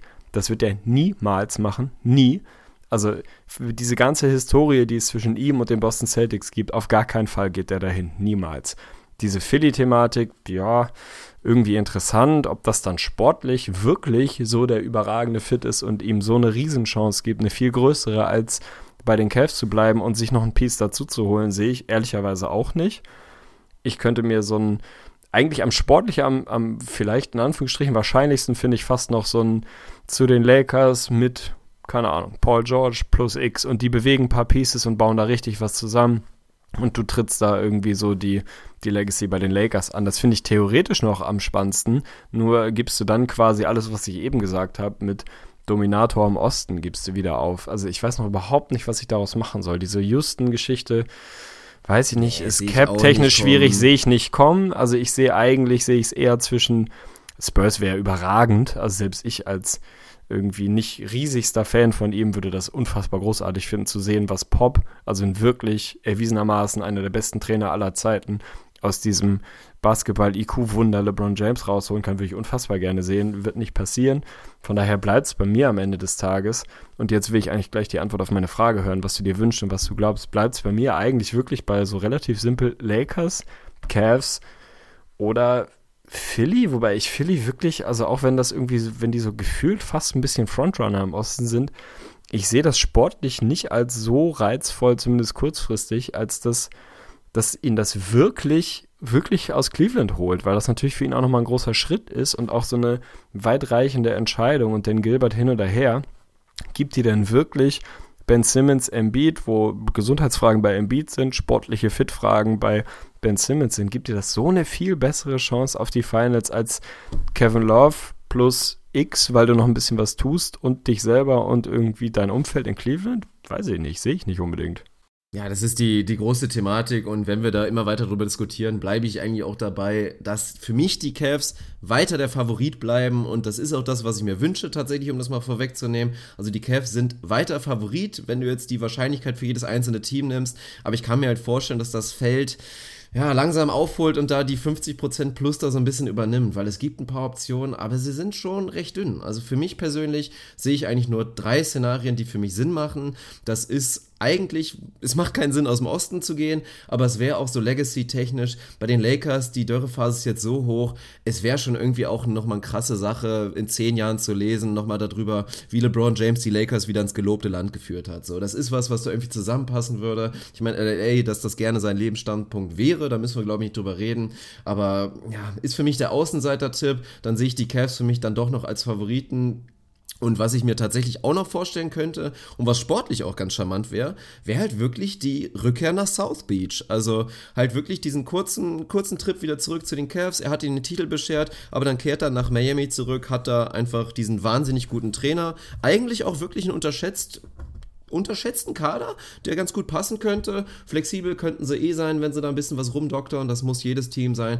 Und das wäre was, was ich Sinn machen, was Sinn machen könnte. Aber Philly glaube ich auch nicht. Also ich glaube nach wie vor, dass, dass LeBron lieber Stars zu sich holt, als zu Stars zu gehen. Philly ist da die Ausnahme, weil da ist natürlich glasklar. Er geht da hin und übernimmt das komplette Team. Dafür ist Embiid noch nicht weit genug. Als Spieler hat man ja auch in der Postseason gesehen, ist Simmons noch nicht weit genug. Aber sportlich gesehen sind da auch große Fragezeichen, die du eben schon angesprochen hast. Mit dem Fit zwischen Simmons und dem LeBron. Gab ja auch schon Gerüchte, dass LeBron sagt, nee, Houston ist keine Option, weil er und Harden passen vom Spielertyp nicht zusammen. Was natürlich auch irgendwie Sinn macht, aber dann müsste Simmons und müssten die 76ers ja eigentlich auch rausfallen. Also ich wünsche mir, wie gesagt, dass er bei den Cavs bleibt und dass dann da wirklich gut gearbeitet wird und man flexibel ist. In diesem Szenario müsste er früh sagen, Jungs, ich bleibe, zumindest für ein weiteres Jahr. Ich mache wieder diesen 1 plus 1er Deal. Dann erwarte ich, dass ihr Pick 8 tradet, bewegt plus X, mir einen zweiten Star dazu holt, sei es ein CJ McCollum zum Beispiel, könnte ein Thema werden in so einem Video oder selbst gibt ja andere vernünftige Szenarien und dann musste irgendwie Capspace-mäßiges Kobe Altman dann gefragt, Platz frei zu schaufeln, dass du dann sagen kannst, wir holen uns Paul George dazu. Also bei den Cavs mit Paul George und dann mit einem Trade, Pick 8 plus X, der dann diesen dritten Spieler dazu holt, dass du dann da wirklich ein Team hast, was Sinn macht. Das ist der Wunsch und ist für mich auch kein unrealistisches Szenario. Ich mache ein 180, LeBron bleibt. Ja, oder? Es macht einfach Sinn, wenn man drüber redet. Also, ja, ich das ist halt wirklich so, das ist aber das Schöne, dass wir drüber reden und dass wir vorher nicht drüber reden, sondern quasi live drüber reden. Ich, ich sehe, also eigentlich finde ich die Lakers am wahrscheinlichsten, weil da vieles zusammenpasst. Da passt dieser Legacy, Dynasty, du kannst da wirklich nochmal eine traditionsreiche Franchise aus ihrer Dürrephase befreien und wieder zurück zu altem Ruhm führen und so weiter und so fort, weil ich einfach glaube, dass das für ihn eine Rolle spielt. Das hast du auf deiner Habenseite. Du hast Flexibilität bei den Lakers, du hast junges Talent. Wobei jetzt LeBron in der Vergangenheit auch niemand war, der gesagt hat, geil, gib mir richtig viele junge Talente, habe ich richtig Bock drauf. Also ist jetzt ja auch nicht seine Historie, sondern eher, gib mir halt Veterans, die wissen, wie man irgendwie wichtige Spiele gewinnt. Davon haben die Lakers nicht besonders viele. Die könnten sie sich besorgen, wenn sie ihre Assets traden, ob sie das wollen weiß ich nicht, aber die wären zumindest in der Lage, irgendwie zwei Max-Slots freizumachen und zu sagen, hier sind schon mal zwei du plus ein anderer Megastar. Das können wir dir schon mal bieten und dann noch das, was wir an Rest quasi von unseren Assets noch über haben. Und da müssen wir halt ein bisschen kreativ werden und wir sind halt die Lakers, wir sind in LA, wir ja, haben halt viel auf der Habenseite quasi. Aber es ist halt der Westen. Also wenn es ein Ostteam mit einer ähnlichen Situation gäbe wie die Lakers, würde ich sagen, 100% da geht er hin. Fertig, Punkt, Ende der Diskussion. Weil ich nicht glaube, dass er irgendwie in Cleveland sitzt und sagt, boah, hier ist es wirklich nahezu perfekt. Finde ich toll. Ich verstehe mich super gut mit unserem Owner. Ist alles voll geil. Wir haben mega das gute Roster. Mit Sicherheit nicht, aber ich glaube schon, dass er vorsichtig abwägt und sagt, wo ist es denn wirklich besser? So, und ich finde einfach diese Wahrscheinlichkeit, dass er in den Westen geht, so gering, dass ich dann doch glaube, dass es der Osten ist und dann gibt es halt nicht mehr viel. Also dann bleibt einfach nicht mehr viel, was sportlich wirklich interessanter ist als jetzt die Cavs mit halt ein, zwei Moves sind. Dafür bin ich voll bei dir, müsste er halt zum ersten Mal seit Ewigkeiten sagen, ich bin hier und ich bleibe hier und jetzt tut, was ihr könnt, um mir das größtmögliche Talent an die Seite zu stellen. Solange er das nicht macht, kann er sich andersrum eigentlich auch nicht beschweren, dass er nicht den großen Supporting Cast hat, weil natürlich tradet Kobe Altman den Achterpick nicht, wenn er nicht sicher weiß, dass LeBron da bleibt. Also wäre halt einfach als GM komplett bescheuert. Wird er nicht machen, sollte er auch nicht machen. Aber wenn er ein Signal bekommt, dass LeBron hier bleibt, dann kannst du damit halt wirklich was tun. Ne? Und wenn ich mir jetzt vorstelle, du hast zumindest als Kern LeBron, Paul George, Kevin Love plus X, dann ist das halt schon, äh, sorry, einfach besser als Philly so und besser als die anderen Ostteams. Also je länger ich drüber rede, umso eher denke ich, dass es vielleicht am Ende nicht, weil er sich da unfassbar wohlfühlt, sondern eher so ein bisschen mangels bessere Alternative dann vielleicht doch auf die Cavs hinausläuft. Ich weiß es nicht. Ja, und wir reden ja immer noch über diesen Achter-Pick, als wäre jetzt irgendwie die absolute Versicherung für die Cavs, dass die nächsten Jahre jetzt keine Katastrophe werden. Wenn LeBron James geht, dann ist die Katastrophe vorprogrammiert und da wird auch dann nicht der Achter-Pick im Zweifel auch nichts dran ändern. Zumindest nicht für die nahe Zukunft. Und da reden wir über vier, fünf Jahre, bis dann dieser Rookie irgendwie gut genug ist, um da zu übernehmen. Also, das sehe ich persönlich nicht kommen und ich sehe da dann eher so ein Szenario. LeBron geht an acht, meinetwegen, keine Ahnung, Trey Young, ein bisschen Upside picken und damit fliegst du irgendwie voll auf die die Schnauze. Also es ist jetzt auch nicht so, dass dieses andere Szenario wirklich so sonderlich attraktiv wäre. Dann sagt Dan Gilbert scheinbar, er kann sich vorstellen, auch ohne LeBron einen, einen Titel-Contender dazu basteln in den Cavs, mit den Cavs, was natürlich der, oh Gott, ey, dass sowas dann auch wirklich überhaupt abgedruckt wird. Na, da, da müsste man eigentlich mal konsequent bleiben und sagen, ja, nee, das drucke ich einfach nicht ab. Das ist ja wirklich so ein, so der letzte Schwachsinn, den du erzählen kannst. Also, das ist für mich die Thematik. Deswegen mein Gott, die müssen halt LeBrons Arsch so gut küssen, wie sie nur irgendwie können, dass sie ihn dazu bewegen, zumindest so leicht verbal zu signalisieren,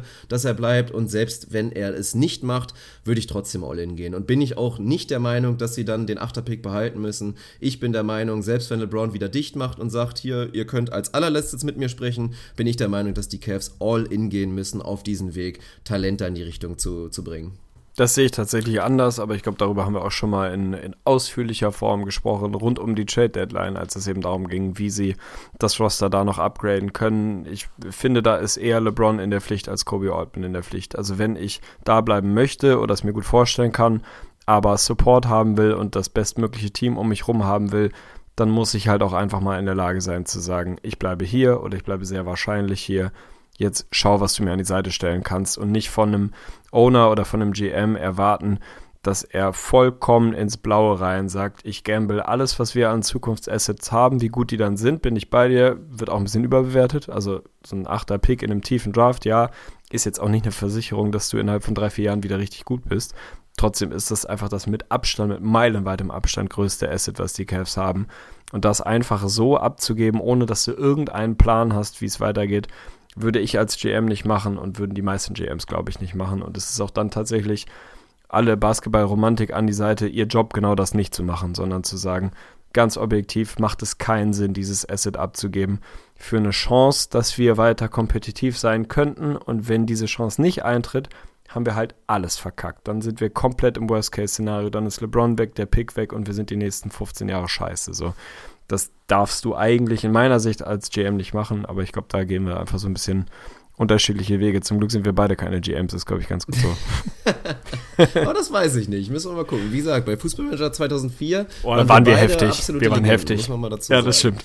Nein, also ich verstehe das ja auch. Natürlich ist das die richtige Antwort für jeden GM. Und eigentlich darf man das nicht machen. Aber ich habe es schon oft geklärt. Für mich ist einfach dieses Risiko, dass, dass LeBron gehen könnte, einfach so heftig, dass du ja jedes Risiko eingehen musst. Aber es ist ja eh der Fall bei den Cavs. Also wir werden in dieser Saison nicht diesen LeBron sehen, der zu 100% dicht macht. Das mag er vielleicht auch so publik machen, aber wenn er einen zweiten Star neben sich will, und das nehme ich auch per Signing und nicht unbedingt per Trade, dann muss er ja auch hinter zumindest, muss er ja auch texten und muss frühzeitig zumindest diesem anderen Star, nämlich zum Beispiel Paul George, muss LeBron ja signalisieren, Digga, ich bleib. So, als ob Paul George sich darauf einlässt, zu den Cavs zu wechseln, wenn er sich nicht 100% sicher ist, dass irgendwie ein LeBron James da auch unterschreibt. Also von daher denke ich eh, dass LeBron zumindest so leicht kompromissbereit ist und in dem Sinne zumindest erstmal die Fühler ausstreckt, auch mit anderen Spielern und da so ein bisschen seine Strippen da ein kleines bisschen zieht. Also vielleicht sehen wir gesunden Mittelweg und ja, ich sag dir eins, auch wenn es alle lang langweilig finden, das wäre für den objektiven NBA-Fan und für jeden, der eine spannende Postseason und spannende NBA-Finals sehen will, wäre das eine gute Nachricht, wenn das passiert. Auch wenn natürlich vielleicht sich die Leute jetzt auf den ersten Blick lieber LeBron in Philly wünschen bin ich da eher, ja, gucke ich eher langfristig und glaube, dass das immer noch die größte Chance ist, dass wir wirklich 2019 einfach richtig spannende und furiose NBA-Finals sehen. Wahrscheinlich ist das am Ende des Tages so. Ich freue mich auf jeden Fall jetzt schon auf die Offseason. Die könnte extrem turbulent werden, könnte auch wieder extrem ein extremer Downer werden, weil man denkt, boah, dieses Jahr nee, werden die turbulent alle getradet. Also dieses Jahr werden sie alle getradet. Aus. Diesmal wirklich turbulent. Finde ich gut. Äh, trage ich mir in den Kalender ein. Dirk Funk schließt den Downer aus. Ich bin sehr gespannt, was passiert. also, Der Downer eigentlich spricht alles dafür. Also ich glaube, heute war das, habe ich zufällig einen Tweet von Andrew Bogut gesehen, der mehr oder weniger, also sehr paraphrasiert, ich habe es nicht vor Augen, aber irgendwie sinngemäß gesagt hat, alter Schwede, diese Offseason wird heftig und äh, ihr wisst es vielleicht nicht, aber die meisten dieser heftigen Deals sind schon quasi in trockenen Tüchern. Es wird eine Menge neue Superteams geben. So, das ist, glaube ich, eine ganze Menge Bullshit dabei, aber das ist natürlich irgendwie das, was, was alle erwarten oder was sich alle erhoffen, zumindest die leidlich objektiven NBA-Fans, dass jetzt einfach tatsächlich genau das, was LeBron so ein bisschen, bisschen angeteasert hat, tatsächlich passiert. Dass die GMs, die Owner, die Coaches, die Superstars zusammensitzen und sich überlegen, dieses fast unschlagbare Team, was drei aus vier gewonnen hat, vier aus vier hätte gewinnen können, vielleicht sogar hätte gewinnen müssen und irgendwie unschlagbar scheint, wie kriegen wir es hin, da irgendwie relativ dicht ranzukommen, dass da dann wirklich viel passiert. Ob es dann so viel ist, wie wir uns gerade erhoffen, keine Ahnung, aber ich freue mich auf jeden Fall heftig drauf. Und das ist ja immer das Schöne, dass, wenn Bundesliga-Saison so für, nicht, dass mich das noch groß interessieren würde, aber wenn eine Fußballsaison irgendwie zu Ende ist, dann ist sie halt zu Ende und dann ist die große Offseason, da passiert halt auch nicht so ewig viel. Dann wird es so zur Transfer-Deadline nochmal kurz interessant und ansonsten passiert da gar nichts. So. NBA Offseason überragend. Ich glaube, es wird einfach, es wird viel passieren. Vielleicht sind es nicht die mega unfassbaren Blockbuster, irgendwie zehn an der Zahl. Vielleicht sind es eher viele mittlere bis Borderline Blockbuster, Borderline Superstars, die bewegt werden, um da irgendwas zusammenzubauen. Aber eigentlich spricht alles dafür, dass da eine ganze, ganze Menge passiert. Also ich bin da relativ optimistisch. Ja, bin ich auch wirklich. Und ich bin da absolut deiner Meinung. Ich liebe die Offseason und wie gesagt, ich mache einen Lock dahinter, dass wir richtig Rambazamba sehen werden. Also da lachen mich einfach viel zu viele Teams an, die so auf keinen Fall zusammenbleiben werden. Sei es die Wizards, sei es natürlich auch die Blazers, die Bucks oder können wir noch zu vielen anderen Teams weiter gucken, wo wir, glaube ich, echt was Großes sehen könnten und dann wird das spannend. Und ist jetzt auch so ein kleines bisschen die Überleitung, zumindest auch für unsere neueren Hörer. Und davon wird es ja auch noch ein paar geben. Sei es Leute, die von YouTube rübergekommen sind, dann sage ich auf jeden Fall mal kurz Moin. Shoutout an dich an der Stelle. Aber das ist die Sache. Also dieser Podcast hört natürlich nie auf. Und die Sache ist ja tatsächlich, und das haben wir auch in der Gruppe ein kleines bisschen schon versucht zu erklären, auf, als Reaktion auf die Kritik, dass so ein bisschen wenig kam. Also tendenziell wird in der Offseason fast eher mehr kommen. Und das klingt jetzt vielleicht komisch, weil die Leute sagen, ey Jungs, brennt ihr? Also warum seid ihr in den NBA Finals nicht da und macht dann irgendwie lieber Offseason-Podcast? Aber ich sag euch jetzt mal eins, ihr werdet mehr Spaß in der Offseason mit unseren Pods haben und da stecken wir auch wirklich mal viel Arbeit und Leidenschaft rein, als irgendwie vier NBA Finals-Pods, wo wir uns irgendwelche Storylines aus dem Arsch ziehen müssen. Also bist du, glaube ich, auch dabei. Das wird eine richtig schöne Geschichte. Wir haben natürlich auch demnächst die, das oder dem Draft. Natürlich haben wir auch noch die NBA Awards und wir haben immer News und Gerichte, über die wir berichten werden. Und dann spätestens Richtung August, so September, fliegen dann natürlich auch wieder unsere akribisch herausgearbeiteten Season Previews für die Saison 2018, 2019 raus. Also auf euch wartet jede, jede Menge Content. Hier auf jeden Fall im Podcast, auf YouTube könnt ihr natürlich auch vorbeischauen. Da werde ich, solange es das Wetter wirklich zulässt, die Sonne und meine Hobbys, werde ich da auf jeden Fall auch natürlich rausladen und Ende. Also es wird wie immer eine schöne Off-Season und ich hoffe, ihr bleibt da mit uns dabei. Ich bin auf jeden Fall maximal hyped und ich finde, das hast du äh, charmant zusammengefasst, weil tatsächlich, also ich glaube, man kann sich, also vielleicht kann man sich vorstellen, die meisten können sich wahrscheinlich nicht vorstellen, wie viel Arbeit grundsätzlich in der Podcast-Vor- und Nachbereitung fließt. In diesen hier jetzt besonders wenig, weil man das alles so aus dem Ärmel schütteln kann und das halt einfach so funktioniert. Aber wer mal einen unserer Preview-Pods gehört hat, das ist einfach ein Scheißhaufen Arbeit. So, da machen wir uns die Mühe und wir machen sie uns gerne, weil es wahnsinnig viel Spaß macht und weil man danach das Gefühl hat, man ist perfekt auf die oder nah an perfekt auf die neue Saison vorbereitet. Von daher ist es tatsächlich so, dass wir dann eher mehr ballern und da ist ja auch tatsächlich die, äh, wie soll ich es nennen, also ich sag mal, die Alternativangebotspalette deutlich kleiner. Also natürlich hätten wir auch sagen können, in irgendeiner Art und Weise telefonieren wir uns abends 35 Minuten zusammen und nehmen schnell einen Podcast zu Spiel 2 auf, um dann in die Podcast-App zu gucken und zu sehen, super, sieben neue Podcasts zu Spiel 2, die mir alle dasselbe erklären. Kann man machen. Bei uns war es nun mal auch eine Frage von, ging einfach nicht, weil wir unterwegs waren, weil ich unterwegs war, dann warst du unterwegs. Das lag auch einfach ein bisschen ungünstig. Hat aber in meiner Welt auch nur begrenzten Mehrwert. Da hat eine sehr, sehr, sehr akribisch vorbereitete Season Preview für die, keine Ahnung, Sacramento Kings oder die Orlando Magic, wo wir alles auseinandernehmen, das Roster, die Cap-Situation, alles, was man sich so vorstellen kann an Moves, an Überraschungen, an welche Spieler sollte man im Auge behalten und so weiter und so fort, hat in meiner Welt zumindest deutlich mehr Mehrwert, weil von dem, den anderen dann eben in dieser Phase auch nicht so wahnsinnig viel kommt, was man verstehen kann oder eben auch nicht. Aber ich glaube, das ist schon, ist schon vernünftig. Also diese Gerüchte oder dieses, ich will es gar nicht Gerücht nennen, aber diese Befürchtung, dass dieser Podcast jetzt so langsam aber sicher ausfadet, könnte, glaube ich, falscher nicht sein. Das können wir mit Fug und Recht behaupten. Das ist mit Sicherheit so und das ist auch, wie gesagt, vollkommen unabhängig von dieser ganzen YouTube-Geschichte, egal wie groß das wird. Und es bleibt ja leider zumindest erstmal noch so mein Baby zumindest sehr, sehr exklusiv, aber da werden wir auch mal schauen, wie es weitergeht. Und deswegen, also kein Vorwurf, wie gesagt, nochmal an alle, die da Kritik äußern, die sich mehr Content wünschen. Das finden wir cool und das können wir auch voll nachvollziehen. Und jegliche Konsequenzen, die da entstehen, sei es Leute, die uns deswegen nicht mehr finanziell unterstützen wollen, finden wir auch völlig in Ordnung und finden wir total fair. Und für alle, die jetzt eher den Umkehrschluss haben und sagen, ich würde die Jungs hier gerne unterstützen, dass sie vielleicht mal in der Lage sind, das Ganze zumindest semi-professionell zu machen, kann man nur noch mal kurz den Aufruf starten starten, auch wenn viele jetzt sagen, ist das jetzt dein Ernst, dass du jetzt wirklich damit kommst? Aber es ist halt tatsächlich so. Man, es ist die, die wirklich leiernde Schallplatte, wenn jeder Hörer von euch, und ja, fangen wir gar nicht mal erst mit jedem YouTube-Abonnenten an, wenn jeder davon einen Euro pro Monat geben würde, dann würden Arne und ich das schon längst hauptberuflich machen. Dann, würden dann hätte ich meine Tag Wohnung hier mit Blattgold überzogen. Aber ja, dann ist nämlich